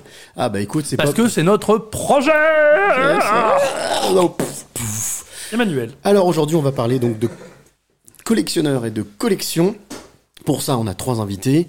Deux invités qui ne pouvaient pas être avec nous, donc que j'ai euh, eu euh, l'occasion d'interviewer en amont, donc qui s'appellent Emmanuel Pira et euh, Stéphane Que Pavot. l'on connaît bien le premier. Ah, Emmanuel Pira, il est déjà. D'ailleurs, il a fait un petit clin d'œil, vous allez voir, c'est drôle. Euh, mais euh, donc, qui est avocat euh, au barreau de Paris, mais qui est aussi collectionneur et qui a écrit aussi plein de livres. On va, le- on va, on va l'écouter. Là, c'est lui qu'on va écouter en premier. Qui est actif Simple- sur Facebook aussi. Alors, simplement, juste petite question à la cantonade comme ça. Tu parlais de, de, de collection. Vous, vous avez, vous avez fait des, vous avez fait, vous avez été col- collectionné des choses. Vous avez fait des collections ou pas? Non, Et vous, moi, les amis, là moi je suis fan de foot et le seul maillot, enfin le seul maillot que j'ai bien sûr olympique lyonnais et David Beckham à l'époque où il était au Real Madrid. Parce que pour moi son pied droit est magique. Mais de collection pure et dure, si des pop en ce moment. Avec mes gamins, on, commence les collections de pop un peu rares. Marty Ok. McFly, les trucs comme ça, ouais on prend. Mais Vanessa sinon, euh, Vanessa, collection Bah, Non. moi, quand j'étais gamine, j'ai collectionné les Barbie, justement. Oui. Alors, tu sais que le plus grand collectionneur de Barbie est lyonnais. Hein. Oui, J'avais essayé de le contacter, bon, j'ai pas eu de réponse. Il a une pièce de 9 mètres carrés où il n'a que des Barbies. et il est lyonnais. Voilà, C'est le fou. plus grand collectionneur lyonnais. rien que ça déjà. Toi, Tom, c'est- t'as collectionné des choses? Alors, attends, hop, le micro. C'est mieux avec le micro. Bah merci, oui. ouais. Je t'en prie. Ouais, euh, des silex taillés. Ouais, bah voilà, c'est l'extérieur. Mec, faut vraiment, non 2023, prends une décision, fais-toi accompagner. je Non, réellement. C'est chelou quand même. hein. Ouais. Non, Non, mais c'est chelou de collectionner des Ouais, pierres, non, même mais- taillées. hein. ouais. Attendez, attendez. Moi, j'ai aussi, beau, j'ai des aussi fait des collections Oula. qui, qui- Ouais, qui- des qui sont pas euh, plus que- chelous, mais qui sont quand même. Attendez, excusez-moi, je crois que le psychopathe en chef veut remplacer une, Non, vas-y. non, non, non. Moi, j'ai collectionné les paquets de cigarettes. C'est-à-dire. Ah ouais C'est-à-dire les paquets de cigarettes qui venaient du monde entier. Après, les gens savaient que je connaissais les paquets. Ah, j'avais des sacs entiers. Et j'avais même, je sais pas si vous vous souvenez, il y avait les cigarettes Daniel Echter. Il y avait une marque. Ah, de- et monsieur de est bourgeois, désolé, nous sommes de la basse et population. quoi, un jour, Ah, quelqu'un m'a ramené une cartouche. J'ai dit, mais une cartouche entière avec des cigarettes dedans. J'ai dit, non, mais moi, ce qui m'intéresse, c'est que le paquet. Et je me suis retrouvé avec des centaines de paquets de cigarettes.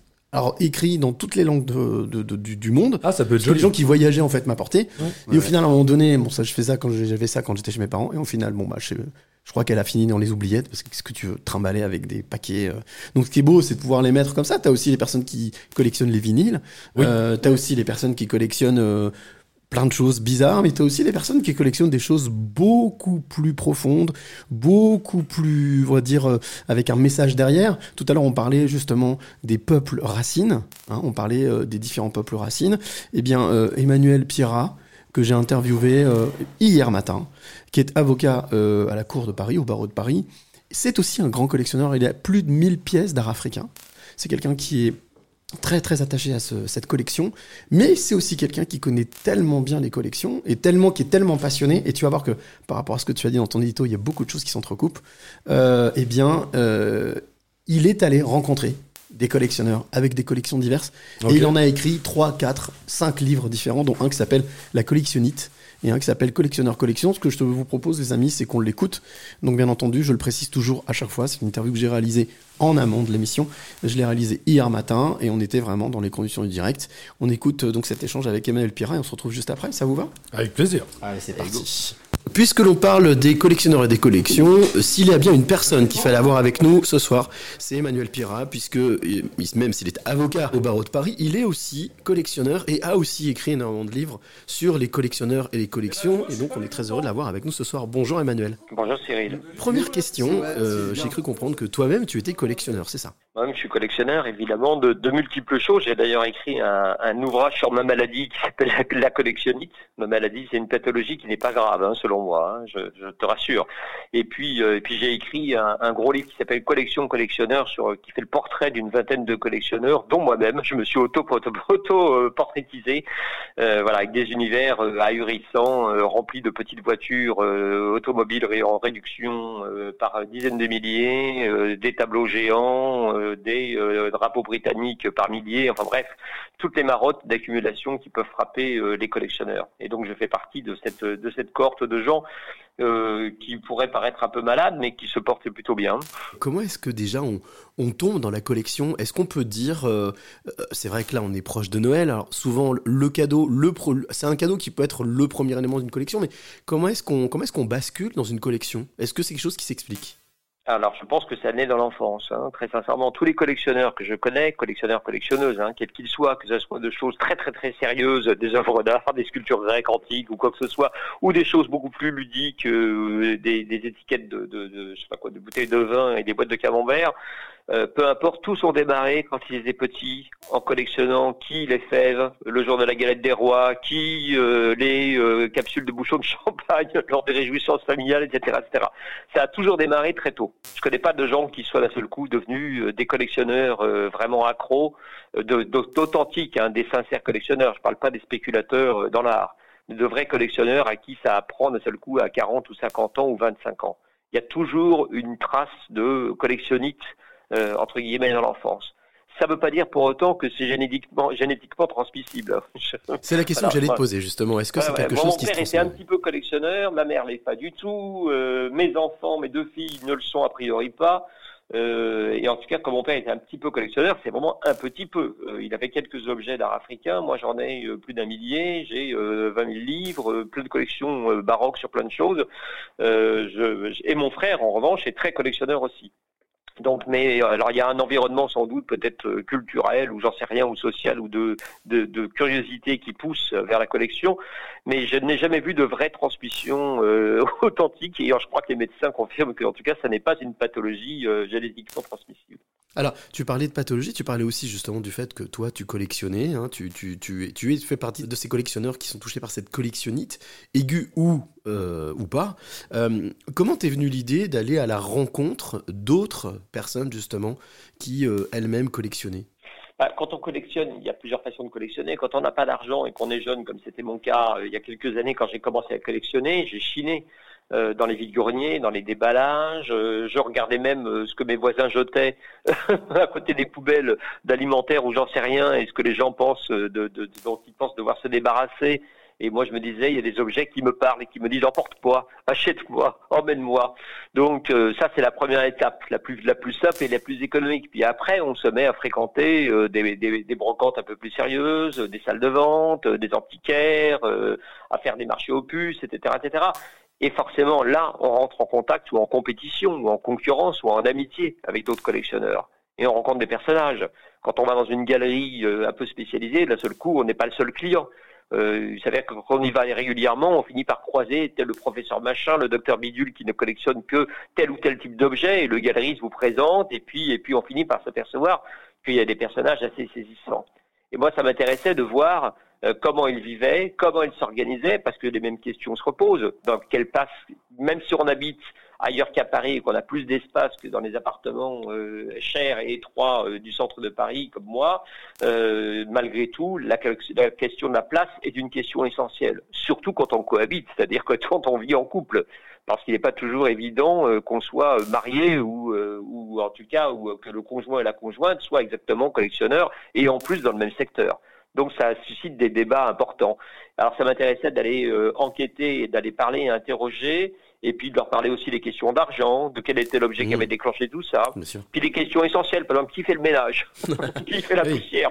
Sur la collection Est-ce qu'il laisse quelqu'un d'autre y toucher ou est-ce qu'il la font eux-mêmes Il y en a un qui m'a répondu dans un livre que j'ai fait euh, sur les nouveaux cabinets de curiosité, qui m'a dit à un moment, mais la poussière, personne d'autre n'a le droit de la faire que moi. J'ai Ah. peur qu'on abîme mes objets. Et il me dit, mieux encore, il m'a dit, je vais te montrer. Il, a mis la poussière dans des petites fioles de verre en mettant le jour où elle avait été récoltée sur une étiquette.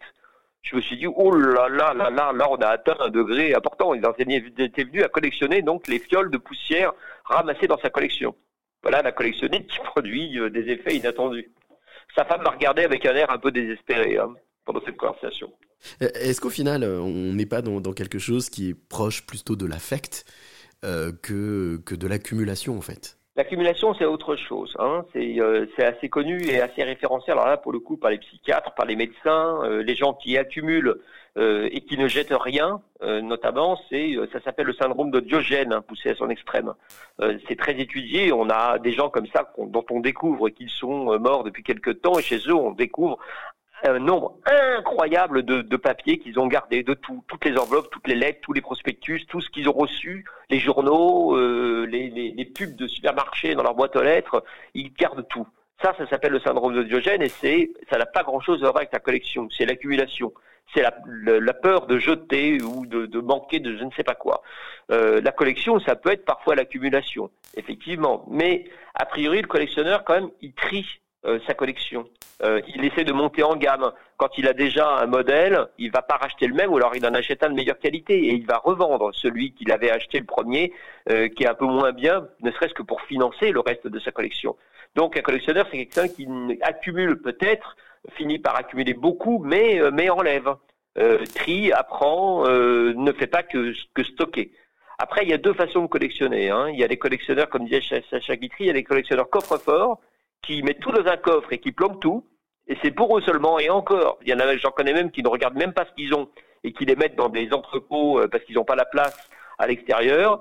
Et puis d'autres qui sont plutôt vitrines, c'est un peu mon cas, c'est-à-dire qu'ils montrent leur collection parce qu'ils pensent que ça fait partie de la transmission, de la nécessité de prêter à des musées, à des expos, d'emmener dans des écoles des objets pour expliquer, euh, parce que ça permet de comprendre le monde. Voilà. Donc au final, avec tout ce que tu dis depuis tout à l'heure, depuis qu'on discute, on peut être collectionneur et, être raisonnable. Oui, bien sûr.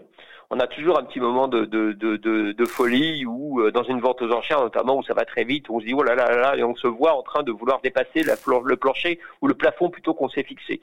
Euh, mais on, non, je connais la plupart des collectionneurs sont raisonnables, très sincèrement. Alors le conjoint ou la conjointe peut trouver un peu envahissant, sincèrement, euh, mais on trouve des compromis. Sinon, c'est qu'on est atteint d'une pathologie qui n'est pas uniquement la collectionnite, hein, c'est qu'on est associable, misanthrope et, euh, et complètement barré. Voilà. La collection, je pense que c'est en revanche quelque chose qui permet de s'ouvrir au monde, d'être curieux, de montrer une érudition. Il y a des érudits formidables, euh, que ça soit sur l'histoire du timbre ou des poupées euh, Barbie en passant par les tableaux et les gravures. Ça coûte pas cher. Beaucoup de collections hein, sont financées avec peu de sous parce que les gens s'intéressent à euh, des objets qui ne coûtent pas très cher. Euh, et ils finissent par en avoir un savoir euh, important. Il y, a, des magazines pour les collectionneurs, il y a euh, un monde des collectionneurs qui en plus connaît un nouveau visage grâce au site internet, grâce aux, aux réseaux sociaux et la possibilité de montrer ces objets et d'échanger avec d'autres collectionneurs. Voilà. Donc c'est euh, plutôt une passion, je trouve, assez raisonnable et, euh, et plus sympathique, euh, ou en tout cas moins dépensière peut-être que d'aller au casino ou je ne sais trop. Mais on peut collectionner les jetons de casino, hein, je te rassure. Ah oui, oui, tous, collectionnent. Dernière question, euh, Emmanuel. Si jamais c'est ceux qui nous écoutent là ce soir, ben, ont la collectionnite qui commence à les démanger, mais savent pas trop comment s'y prendre. Est-ce qu'il y a deux, trois conseils? Alors, la question est bateau, hein, mais ou deux, trois choses sur lesquelles il faut pas se planter?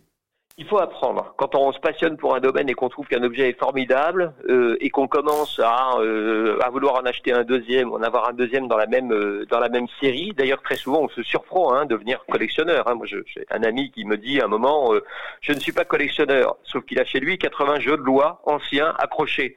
Alors je lui dis quand même, au bout d'un moment, il me dit oui mais je trouve ça beau, alors tu sais je chine, il est libraire par ailleurs, il fait des déballages, il me dit j'aime bien, j'en ai acheté un, j'en ai acheté deux, je dis quand t'en as 80 Dominique, t'es plus euh, dans l'ordre du, du, de, un objet de déco, t'es, voilà, t'es devenu collectionneur. Ce qu'il y a c'est qu'il faut apprendre, il faut pas se lancer et commencer à dépenser beaucoup d'argent ou quoi que ce soit sans savoir, il y a beaucoup de musées, y compris d'art et de tradition populaire qui montrent des objets, il y a des musées dans toutes les villes de France dans lesquels on trouve toutes sortes d'objets, donc moi je pense qu'il faut se documenter, apprendre euh, à connaître, se confronter à d'autres collectionneurs, aller voir des collections euh, pour comprendre euh, ce dont on parle et puis après se faire l'œil, comme on dit, c'est-à-dire repérer ce qui est beau, ce qui est intéressant, ce qui est vraiment curieux, ce qui est original, ce qui va faire le, le joyau en quelque sorte d'une collection, plutôt qu'une accumulation de petits sucres emballés qui ressemblent exactement à celle que le voisin va faire. Donc euh, il y a euh, voilà, il y a un savoir qui est formidable hein, aujourd'hui euh, en ligne qui est disponible et moi je suis j'ai appris à calmer mes engouements et à me cultiver, c'est-à-dire à me documenter et à apprendre surtout la matière entre guillemets ou les choses qui m'intéressent parce que d'ailleurs ce qui nous intéresse c'est pas uniquement l'objet et c'est pas posséder un objet, c'est raconter une histoire qui va avec cet objet. C'est l'histoire d'une culture, d'une économie, d'un métier, d'une profession, d'une pratique oubliée, d'une religion, peu importe. C'est ça qui est intéressant, euh, c'est que ces objets, ils véhiculent euh, une histoire et une partie de l'humanité. Voilà. Donc c'est apprendre ce que c'est et euh, à quoi ça a servi avant de se précipiter et d'en avoir euh, 500. Bah, donc on revient effectivement à cette notion de transmission, transmission positive. Bah, merci beaucoup Emmanuel d'avoir été avec nous et puis je le rappelle donc euh, toi-même euh, tu as euh, une collection d'art africain mais surtout tu as écrit plusieurs ouvrages dont bien entendu on partagera les, les références avec ce podcast. Parfait, merci Cyril et merci de collectionner parce que c'est ma deuxième interview que tu fais de moi dans ton émission, dans ta face et je salue tous les auditeurs auditrices.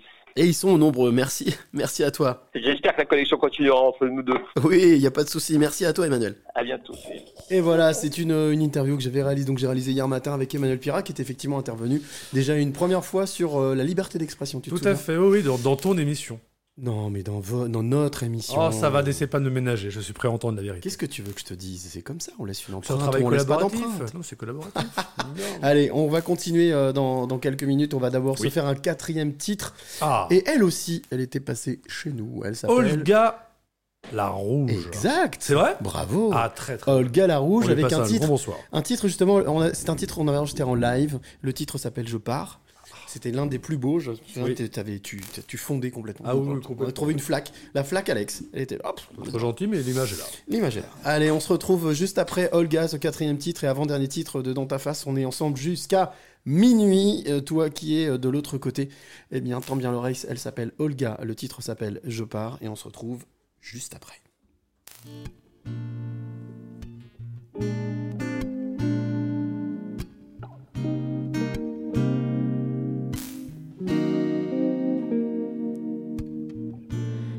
Pas dire ce qui me chagrine, est-ce les roses ou bien les épines, comme des idées auxquelles on ne sourit pas, mes rimes s'envolent jusqu'à toi. Je t'ai chéri comme un trésor, tu m'as laissé ouvrir mes ailes, et j'ai plongé dans le décor quand t'as tiré dans mon ciel. Tu m'as tant promis et en même temps tant déçu. Tu m'as tant donné, tant repris que le compromis ne me suffit plus. Je pars en te laissant un peu plus que mes mots et mon amour. Des la la la la la, gravé pour toujours.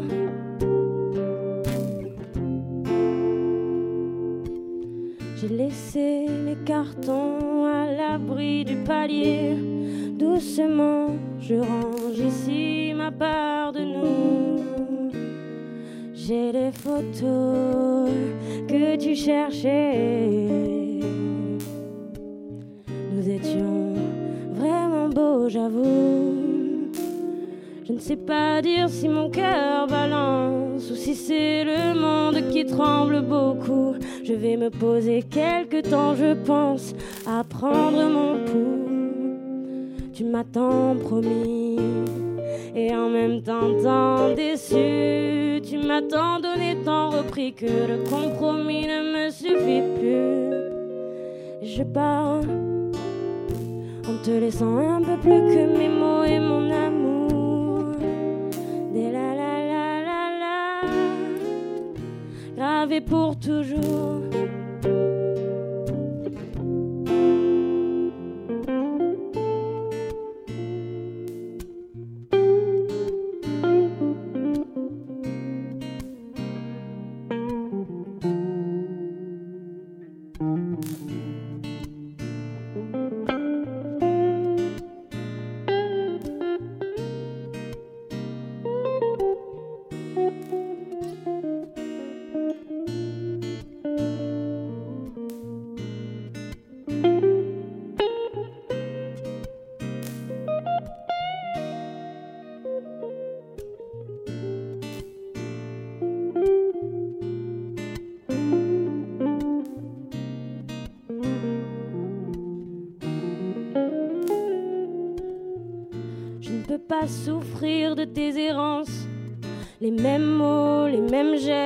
C'est là toute la différence.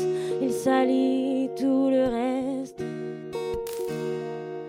Tu m'as tant promis et en même temps tant déçu. Tu m'as tant donné, tant repris que le compromis ne me suffit plus. Je pars en te laissant un peu plus que mes mots et mon amour.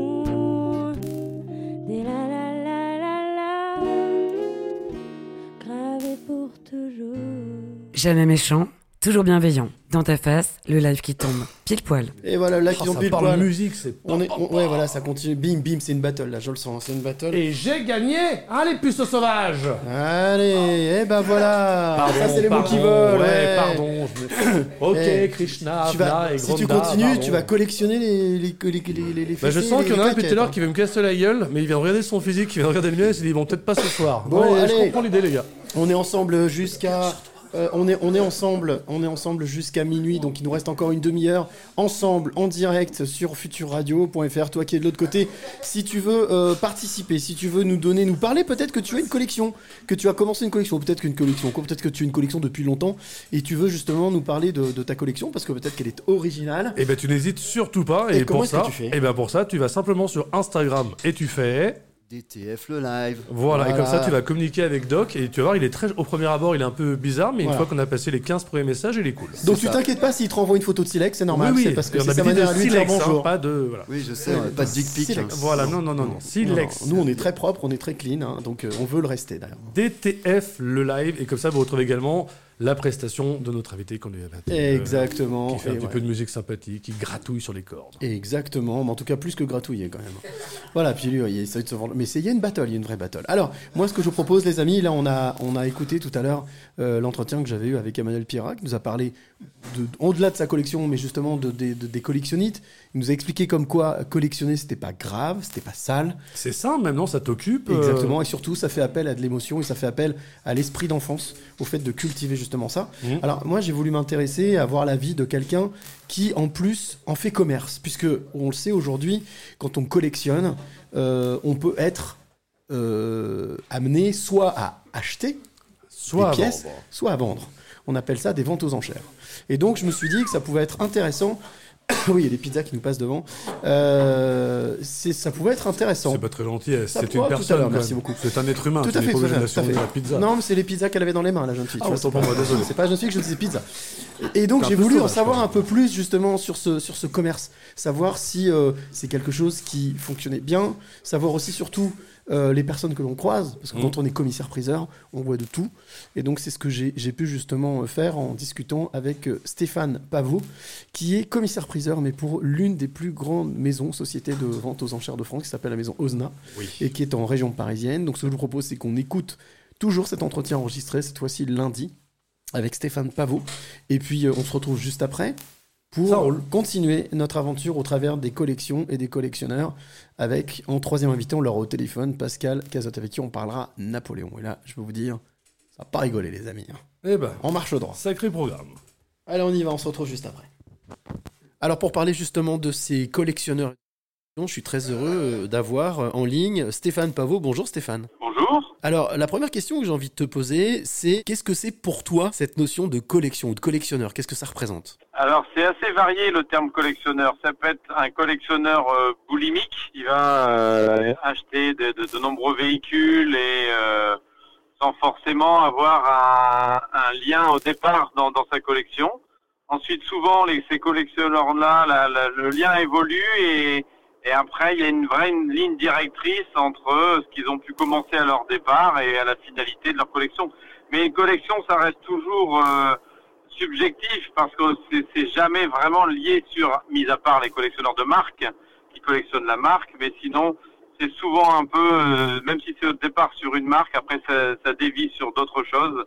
Et, mais par contre, ce sont tous des gens passionnés et c'est ça qui est, intéressant dans le monde de la collection. Alors oui, on va, on va repréciser les choses et bien resituer. Donc toi, tu travailles pour une, une grande maison de vente aux enchères euh, qui, est spécialisée principalement dans l'automobile de collection.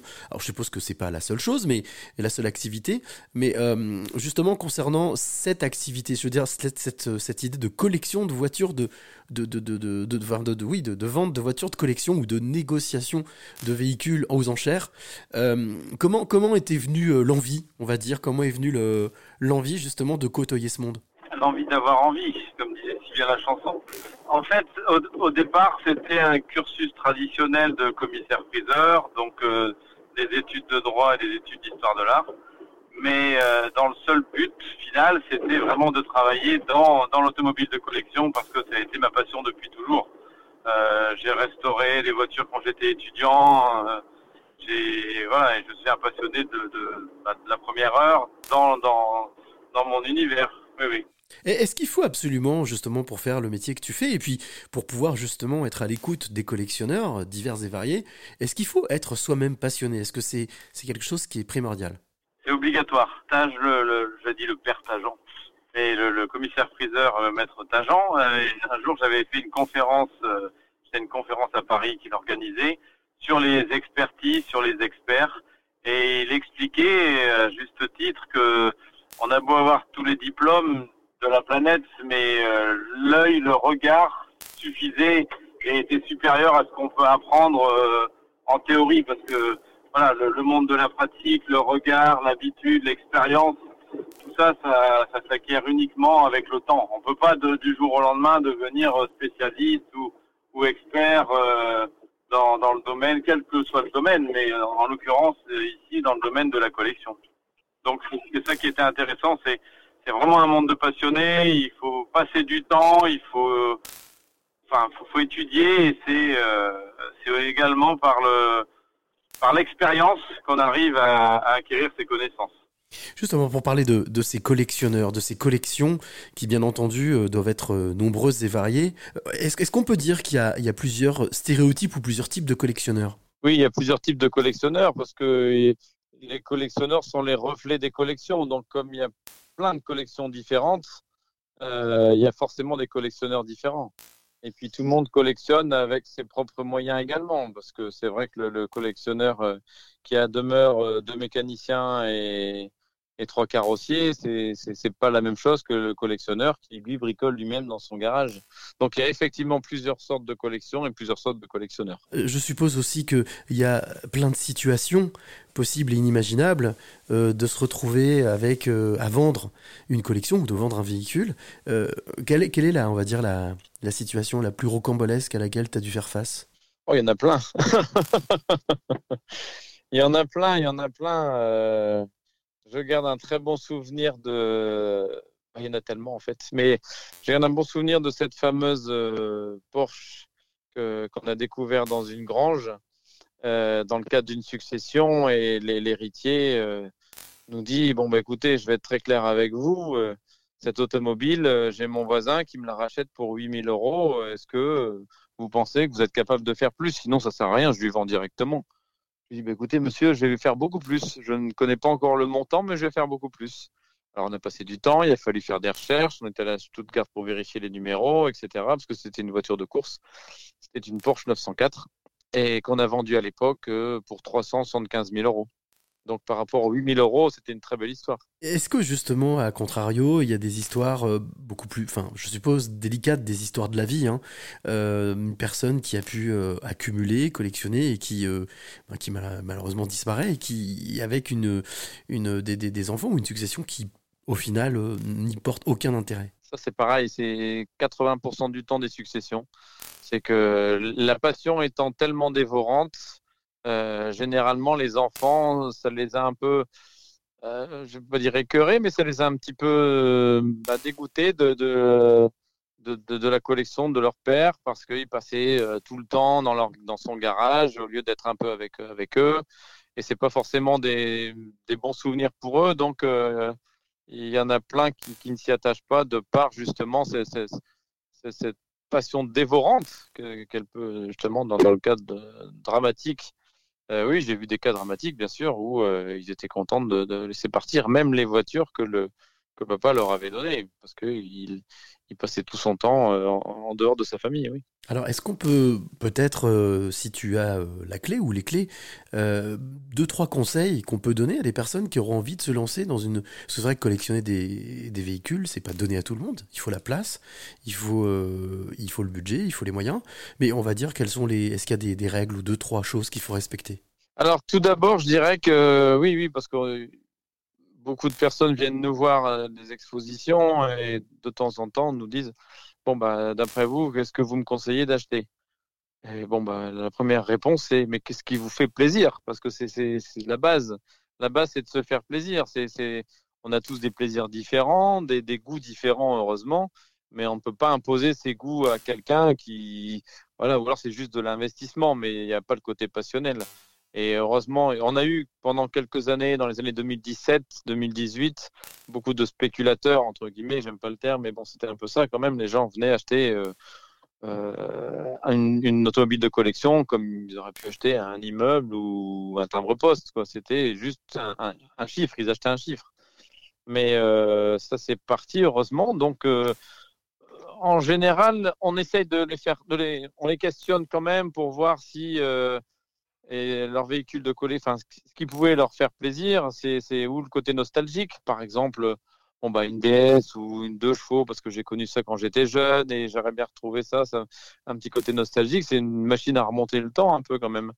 Ou alors euh, la personne qui euh, qui découvre euh, un cycle-car de course euh, et qui a envie aussi de se faire plaisir sur les circuits parce qu'il a vu ses copains rouler et courir sur des circuits ou dans ou sur des routes euh, comme, comme des rallyes de l'époque, genre la Targa Florio ou des choses comme ça.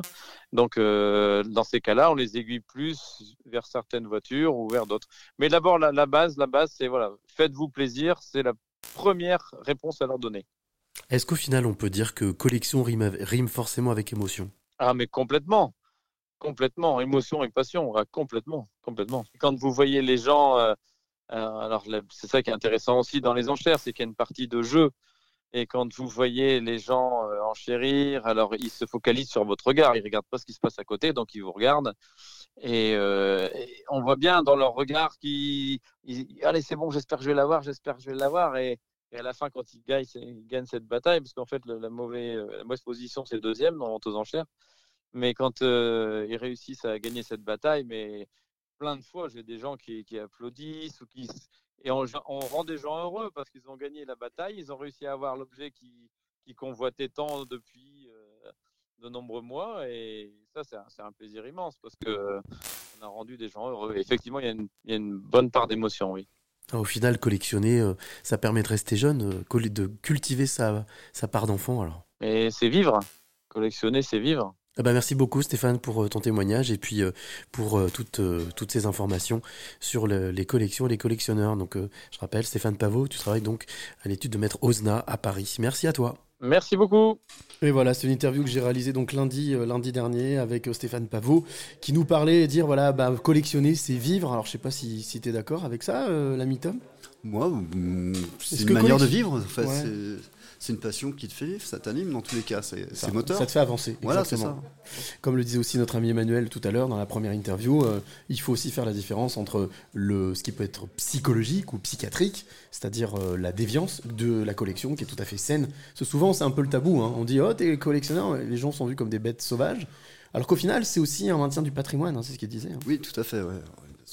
Dans un musée, on appelle ça une collection aussi. hein. Exactement, dans les musées, on parle de collection. Et justement, ce que je te propose, euh, Tom, c'est que on aille rejoindre euh, eh bien, notre troisième témoin, que là, on va avoir en, en- en direct par téléphone. Oui? Non, non, je- j'écoute. D'accord, ok. Avec ton bonnet sur la tête, c'est très joli. Bah, il fait froid dehors. Eh ben oui, c'est ça, forcément. Alors, il s'appelle Pascal Casat. On va l'appeler tout de suite. On va voir euh, si euh, il est encore debout à cette heure-là, parce que euh, tout le monde n'est pas forcément debout à cette heure-là. Et on va discuter avec lui de Napoléon. Allô Bonjour Pascal, bonsoir Pascal. Bonsoir. Et bonjour Cyril.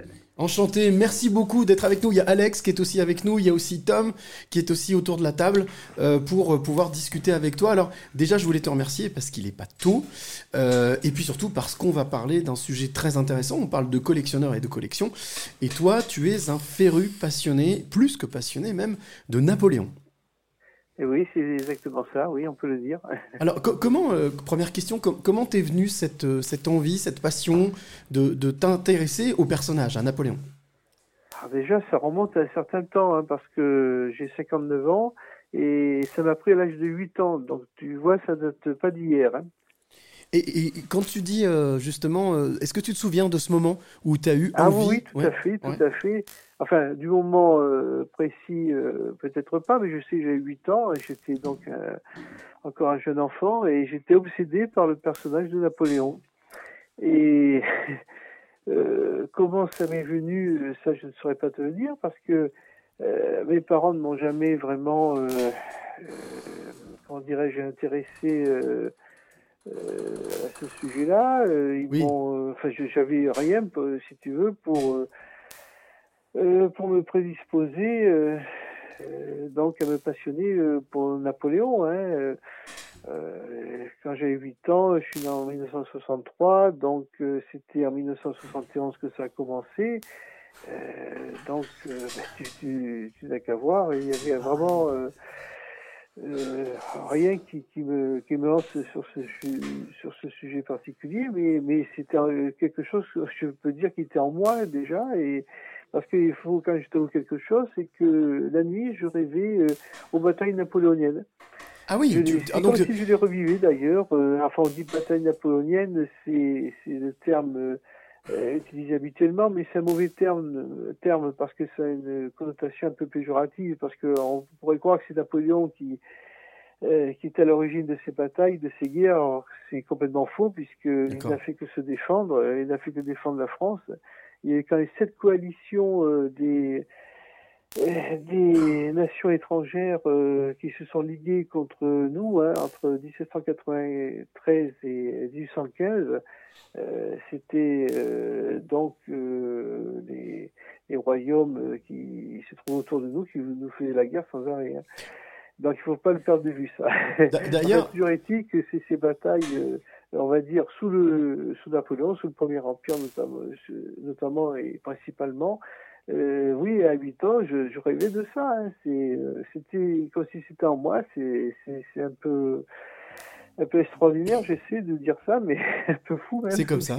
Mais c'est la vérité. Il y a, il y a- il y a- il y a Alex qui voulait te poser une question. Oui, une petite question, euh, Pascal. Bonsoir, enchanté de vous rencontrer et de vous découvrir ce soir. Une euh, petite question. L'année prochaine, en 2023, va sortir encore un biopic euh, sur le thème, bien évidemment, de Napoléon. C'est ré- réalisé par Ridley Scott et c'est avec Joachim Phoenix, pour information, qui jouera le rôle de Napoléon.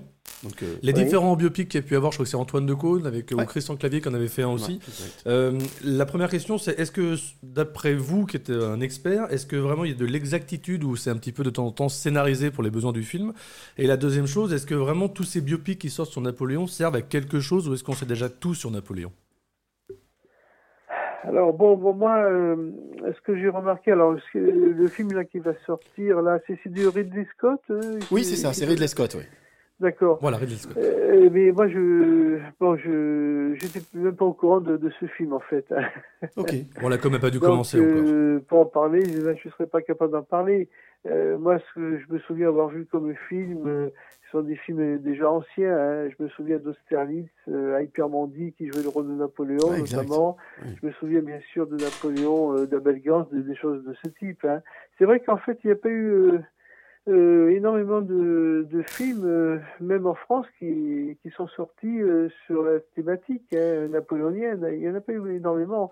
Alors je sais, bon, euh, vous, m'avez parlé d'Antoine de Caunes, je crois. Hein Tout à oui, fait. Antoine de Caunes qui avait réalisé un- effectivement aussi un oui, biopic avec Christian qui avait pas il y a eu Napoléon succès, à. Sainte-Hélène, je crois. C'est ça, exactement. Voilà. Alors ça, je l'ai vu, ça, par contre. Et, vous en- et du coup, d'un point de vue euh, professionnel, vous en pensez quoi, vous? que, euh, la, la fin était plaisante parce qu'on voyait Napoléon qui avait trouvé refuge en fait aux États-Unis Mm. et c'était euh, un de ses serviteurs qui avait pris sa place en Oui, fait euh, à Sainte-Hélène. Oui.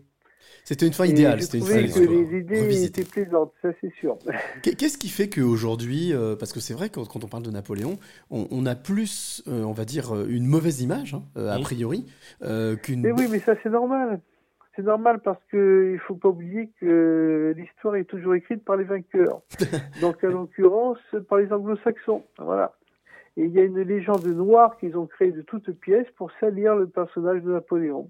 Donc, euh, alors le, ce qui, m'énerve surtout, c'est que euh, cette légende noire a été reprise même de- par l'éducation nationale française. On compare Napoléon à Hitler, ce qui est une aberration euh, totale. Hein. Mhm. Euh, Parce qu'au contraire, euh, Napoléon, il a protégé euh, toutes les religions. Euh, il faut savoir aussi que euh, on va prendre une anecdote Mhm. au passage.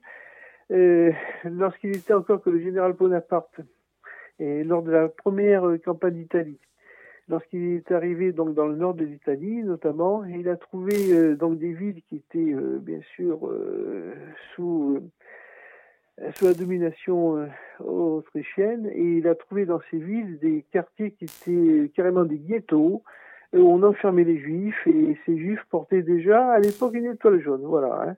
Mhm. et bien sûr il, il les a libérés il en a fait des citoyens à part entière euh, ils pouvaient se promener sans, sans porter ce- cette fa- fameuse alors je sais pas si c'était exactement en forme d'étoile mais je sais qu'ils avaient un signe distinctif euh, qui portait sur eux euh, que les autres chiens euh, avaient obligé les juifs à porter.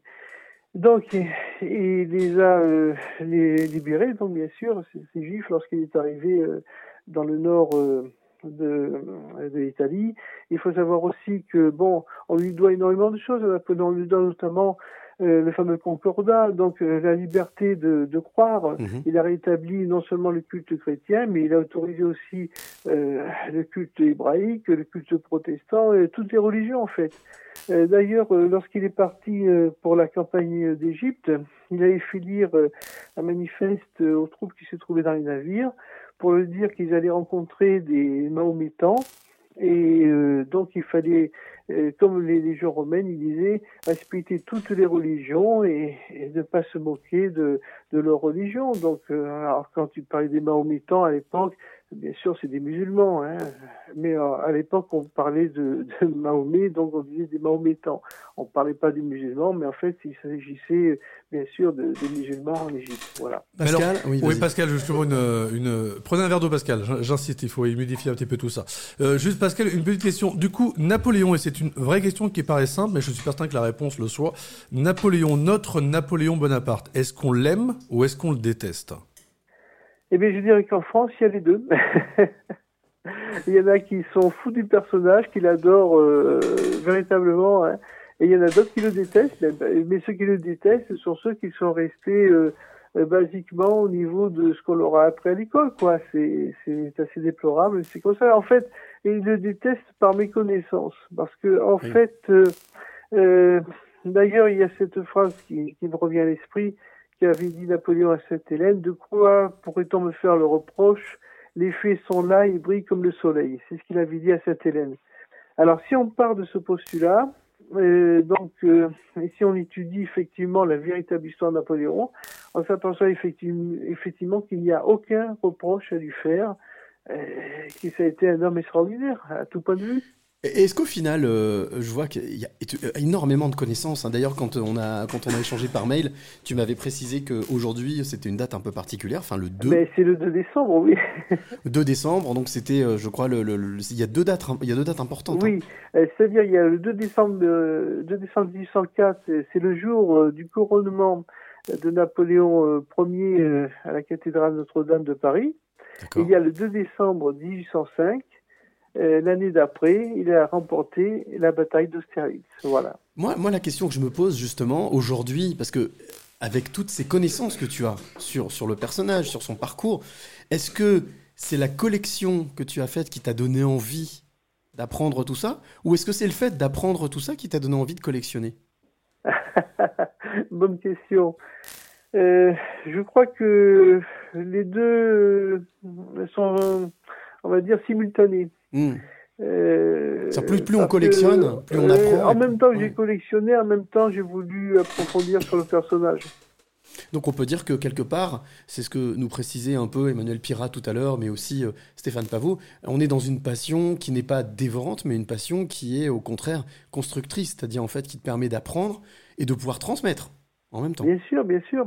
D'ailleurs, euh, il y a quelque chose euh, qu'il faudrait souligner. Il y a de plus en plus de ce qu'on appelle des reconstitueurs, c'est-à-dire des, euh, des, des gens qui aiment s'habiller en habit Oui, d'époque hein, pour faire des reconstitutions historiques. Exact. Et alors, bien sûr, euh, au niveau du Premier Empire, il y en a énormément. Ils, euh, ils reproduisent non seulement des, des batailles, euh, comme euh, Waterloo, des choses de ce type, mais euh, tout simplement, ils vont faire les uns des marches, des autres des campements, des bivouacs. Ils essaient même de retrouver les, les, les mots que l'on utilisait à l'époque, etc., et de vivre, de, de vivre ce que vivaient les, les soldats de, de Napoléon. Donc, euh, c'est c'est quand même euh, très intéressant de cette démarche aussi qu'il faut qu'il faut souligner. Est-ce que c'est pas un petit peu la version américaine de les Américains, tu sais, la guerre de sécession entre le Nord et le Sud? Très souvent, il y a des Ah, reconstitutions c'est historiques exactement la là-dessus. même chose. Hein. Ouais, c'est la même chose. c'est ça. Ah oui, oui, absolument. Eh ben, Pascal, je vais te remercier. Une dernière question avant qu'on se quitte. Aujourd'hui, ta collection, elle représente combien de pièces Aujourd'hui, qu'est-ce que, combien de d'éléments de collection tu possèdes? Ouf, écoute, euh, euh, j'ai à peu près euh, 1000 figurines euh, qui représentent des soldats ou euh, des généraux, des maréchaux du Premier Empire. Mais enfin, 1000, c'est, c'est pas énorme, hein, tu sais. Moi, j'en connais qui en ont 10 000, voire 20 000. hein. Donc, euh, euh, j'en ai, j'ai pas encore une collection énorme au niveau des figurines, mais enfin bon, euh, 1000, bon, c'est- déjà, il faut, il faut arriver à les, à les caser. hein. Et à les nettoyer Ensuite, aussi. J'ai à peu près euh, une trentaine d'assiettes historiées euh, anciennes euh, du 19e siècle, de fin 19e, euh, des assiettes Bosch ou de Sarreguemines. J'ai une vingtaine de bustes de Napoléon. J'ai à peu près 200 livres euh, sur Napoléon et le Premier Empire, mais c'est surtout des livres anciens, on va dire. Alors, ju- juste Pascal, J'ai des gravures euh, anciennes, j'ai j'ai, euh, euh, quelques armes blanches, j'ai euh, j'ai aussi des divers objets, ça va du vase en passant euh, euh, par euh, un vieux Limoges qui représente le portrait de Napoléon. Enfin, j'ai pas mal de choses quand même. Alex. Oui, Pascal, juste une petite question. Est-ce que, mais très très très rapidement, si on est pris par le temps, est-ce qu'il y a vraiment un objet de votre collection qui ressort et celui-là, c'est euh, le prime de votre collection? J'en ai plusieurs. Non, non, Disons Pascal, il m'en faut un, Pascal. J'hésiterai à peu près entre trois, mais il y en a un quand même auquel je tiens énormément, c'est un, Napoléon en pied.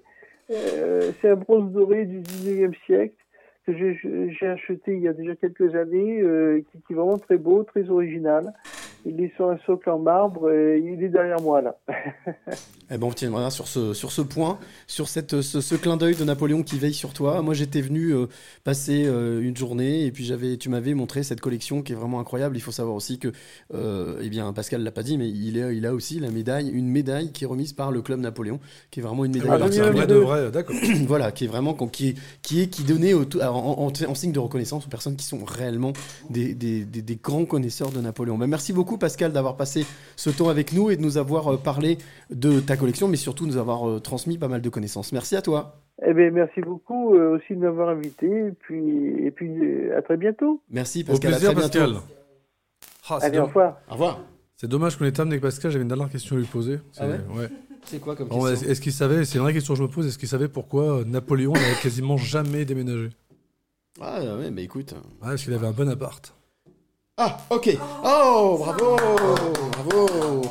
Et et, Ce public est nul Je vais en- dans la Loire, dans le 42. Il je nous me reste casse. 5 minutes. Il nous reste 5 minutes avant de rendre Plus que l'antenne. 4 à ce que j'entends. Exactement, plus que 4. Et alors, avant même de, eh bien de, de, de, de, de rendre l'antenne, comme dirait l'autre, comme disait euh, Léon Zitrone à À vous l'époque, les studios. Avant de rendre l'antenne, eh bien, je vais vous proposer une petite surprise, les amis. Je vous avais dit, euh, vous avez promis une Ah, petite oui. surprise à la fin. Et on va accueillir quelqu'un. Il faut simplement que je hop. Ah, il peut pas faire deux choses en même temps, hop, t'inquiète pas. Si, si, si, si, si, je fais Il va justement, tu vois, comprendre, je suis en train de il va parler. comprendre. Hop, voilà, on va appeler ce numéro. Et qui est ce numéro Qui est ce numéro Je vais me brancher les. Hop, tous les micros sont branchés. Ah, j'ai vu moi. Ah ouais Oui. Est-ce qu'on le connaît Oui. Est-ce qu'on... Pas directement. Ah donc c'est pas lui, je pensais. Bah Pas si, moi je le connais. Ah, Oui, toi, moi, oui, mais pas nous. Je voulais passer un bonsoir à Mehdi, voilà, soir qui est pas avec Allô nous, mais qui on embrasse. Oui, allô Ah, Maël. Eh oui, c'est Maël. Ah, de Maël. Futur Radio, qui est directeur de Futur Radio. Bonsoir, ça va? Bonsoir, bonsoir. Écoute, ça va super bien. On Et est- vous, ça va l'équipe Ah, On est super On est bien, heureux, ça va. vraiment. on a fait bien. une super émission. On est très content. On a voilà mes sujets sur les collections, un artiste qui a, qui a tout déchiré. On a passé vraiment trois heures magnifiques encore. On voulait aussi au passage te remercier puisque c'est grâce à Futur Radio depuis le mois de septembre qu'on est en direct et qu'on peut régaler euh, beaucoup plus d'oreilles que ce qu'on l'a fait pendant la première saison. Tout à fait. Et vraiment, ce soir, on a encore passé un super moment avec des bons invités. Et, et je crois que tu voulais, puisqu'on parlait de collection, tu m'as dit surtout, Ah oui. allez, je vais vous faire la petite surprise, appelle-moi, j'aurai un truc à vous raconter. Alors, on écoute, on écoute, oui.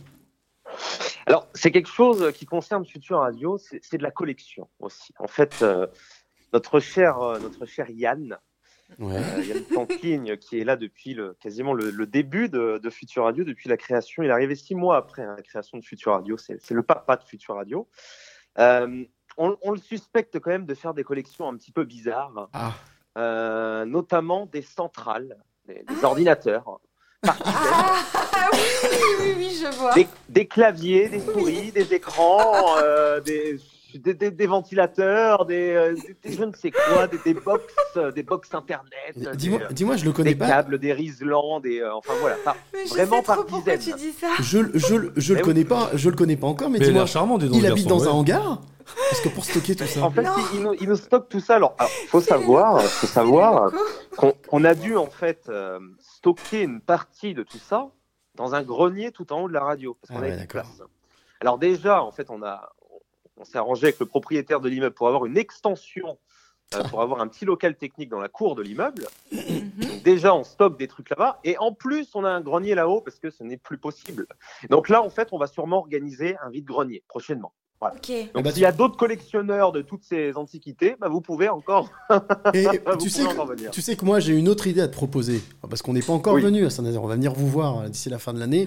Mais alors, Super. on va venir faire une émission en direct là-bas dans les studios. Ah Non, ouais. non, tu pas sais. pas parlé des téléphones non plus. Vous Oui. voulez des téléphones Eh ben, eh ben moi je te propose un truc. Je- Une idée toute simple. Si tu veux faire d'un pied, d'une pierre deux coups, tu crées un musée et tu le fais visiter. Voilà, un Oh, euro bah l'entrée, tu vois. Ah, c'est pas con. Oh, ça. des- Ah bah là, il y a des choses à voir. Voilà. Attends, il y a, il y a- y a Tom qui veut nous parler. Ça existe déjà en fait dans le l'Arche de la Défense. C'est un Oui, musée de, exact, de de télé- oui, ordinateurs tout à fait. euh, complètement. Oui, mais là, attends, c'est pas pareil. C'est- C'est c'est- c'est le musée Futur Radio de Saint-Nazaire. À un moment donné, il faut Ah voir. oui, mais attention, quasiment tout est fonctionnel. En plus, Ah, bah, c'est encore mieux. Ah, c'est en encore plus. plus. Ah oui, non, mais... c'est-à-dire que tu Ah, peux faire un ping-pong, euh, tu peux. Oula, non. Et en parlant Ah bah de là, banque, tu recrées, tu, re- tu recrées tout un open space avec euh, bureau, Génial. Bah, euh, voilà. ordinateur, Ah, ça se tente. Eh ben, musée, téléphone, musée de la radio, musée de la radio de de Saint-Nazaire, voilà, tu vois. Et ben voilà, comme ça, vous jetez rien. Et en plus, les gens seront très heureux de découvrir l'univers radiophonique et de faire un maximum de choses. Bah, merci Maël. Merci d'avoir été Merci avec nous. Ben, merci à vous. Merci Maël. Est-ce que ça va être l'heure de rendre l'antenne de notre côté Bien entendu, on se retrouve ben, d'ici un mois, non C'est ça les Ah, l'année prochaine. Oui. L'année Oui, l'année prochaine. Oh, bah Eh oui, oui. non. Ah oui, Est-ce qu'on pourrait, se... déjà, ouais. est-ce qu'on pourrait se souhaiter un truc sympa pour la fin d'un évitement en un seul mot pour chacun? Allez, c'est parti. Vanessa, tu penses à quoi? Euh, Alors oui, bon, Beaucoup j'ai dit d'amour. sympa. Beaucoup d'amour. Euh, Cyril, De la santé, beaucoup de santé. Doc, deuxième chance. Euh, de l'amour. Bon, c'est déjà pris, mais on prend quand même. Et puis du respect, de l'estime pour vous-même, c'est extrêmement important. Ah, Et de l'amour. Donnez de l'amour à tout le monde. Ouais. Recevez-en, mais surtout donnez-en. Et je vous assure, sincèrement, c'est une promesse. 2023 sera une très belle année. ah, pas le choix. super. Non, non, on prend note. On verra si je me suis trompé. Et on commence quand même dans le noir dès janvier, c'est pas génial.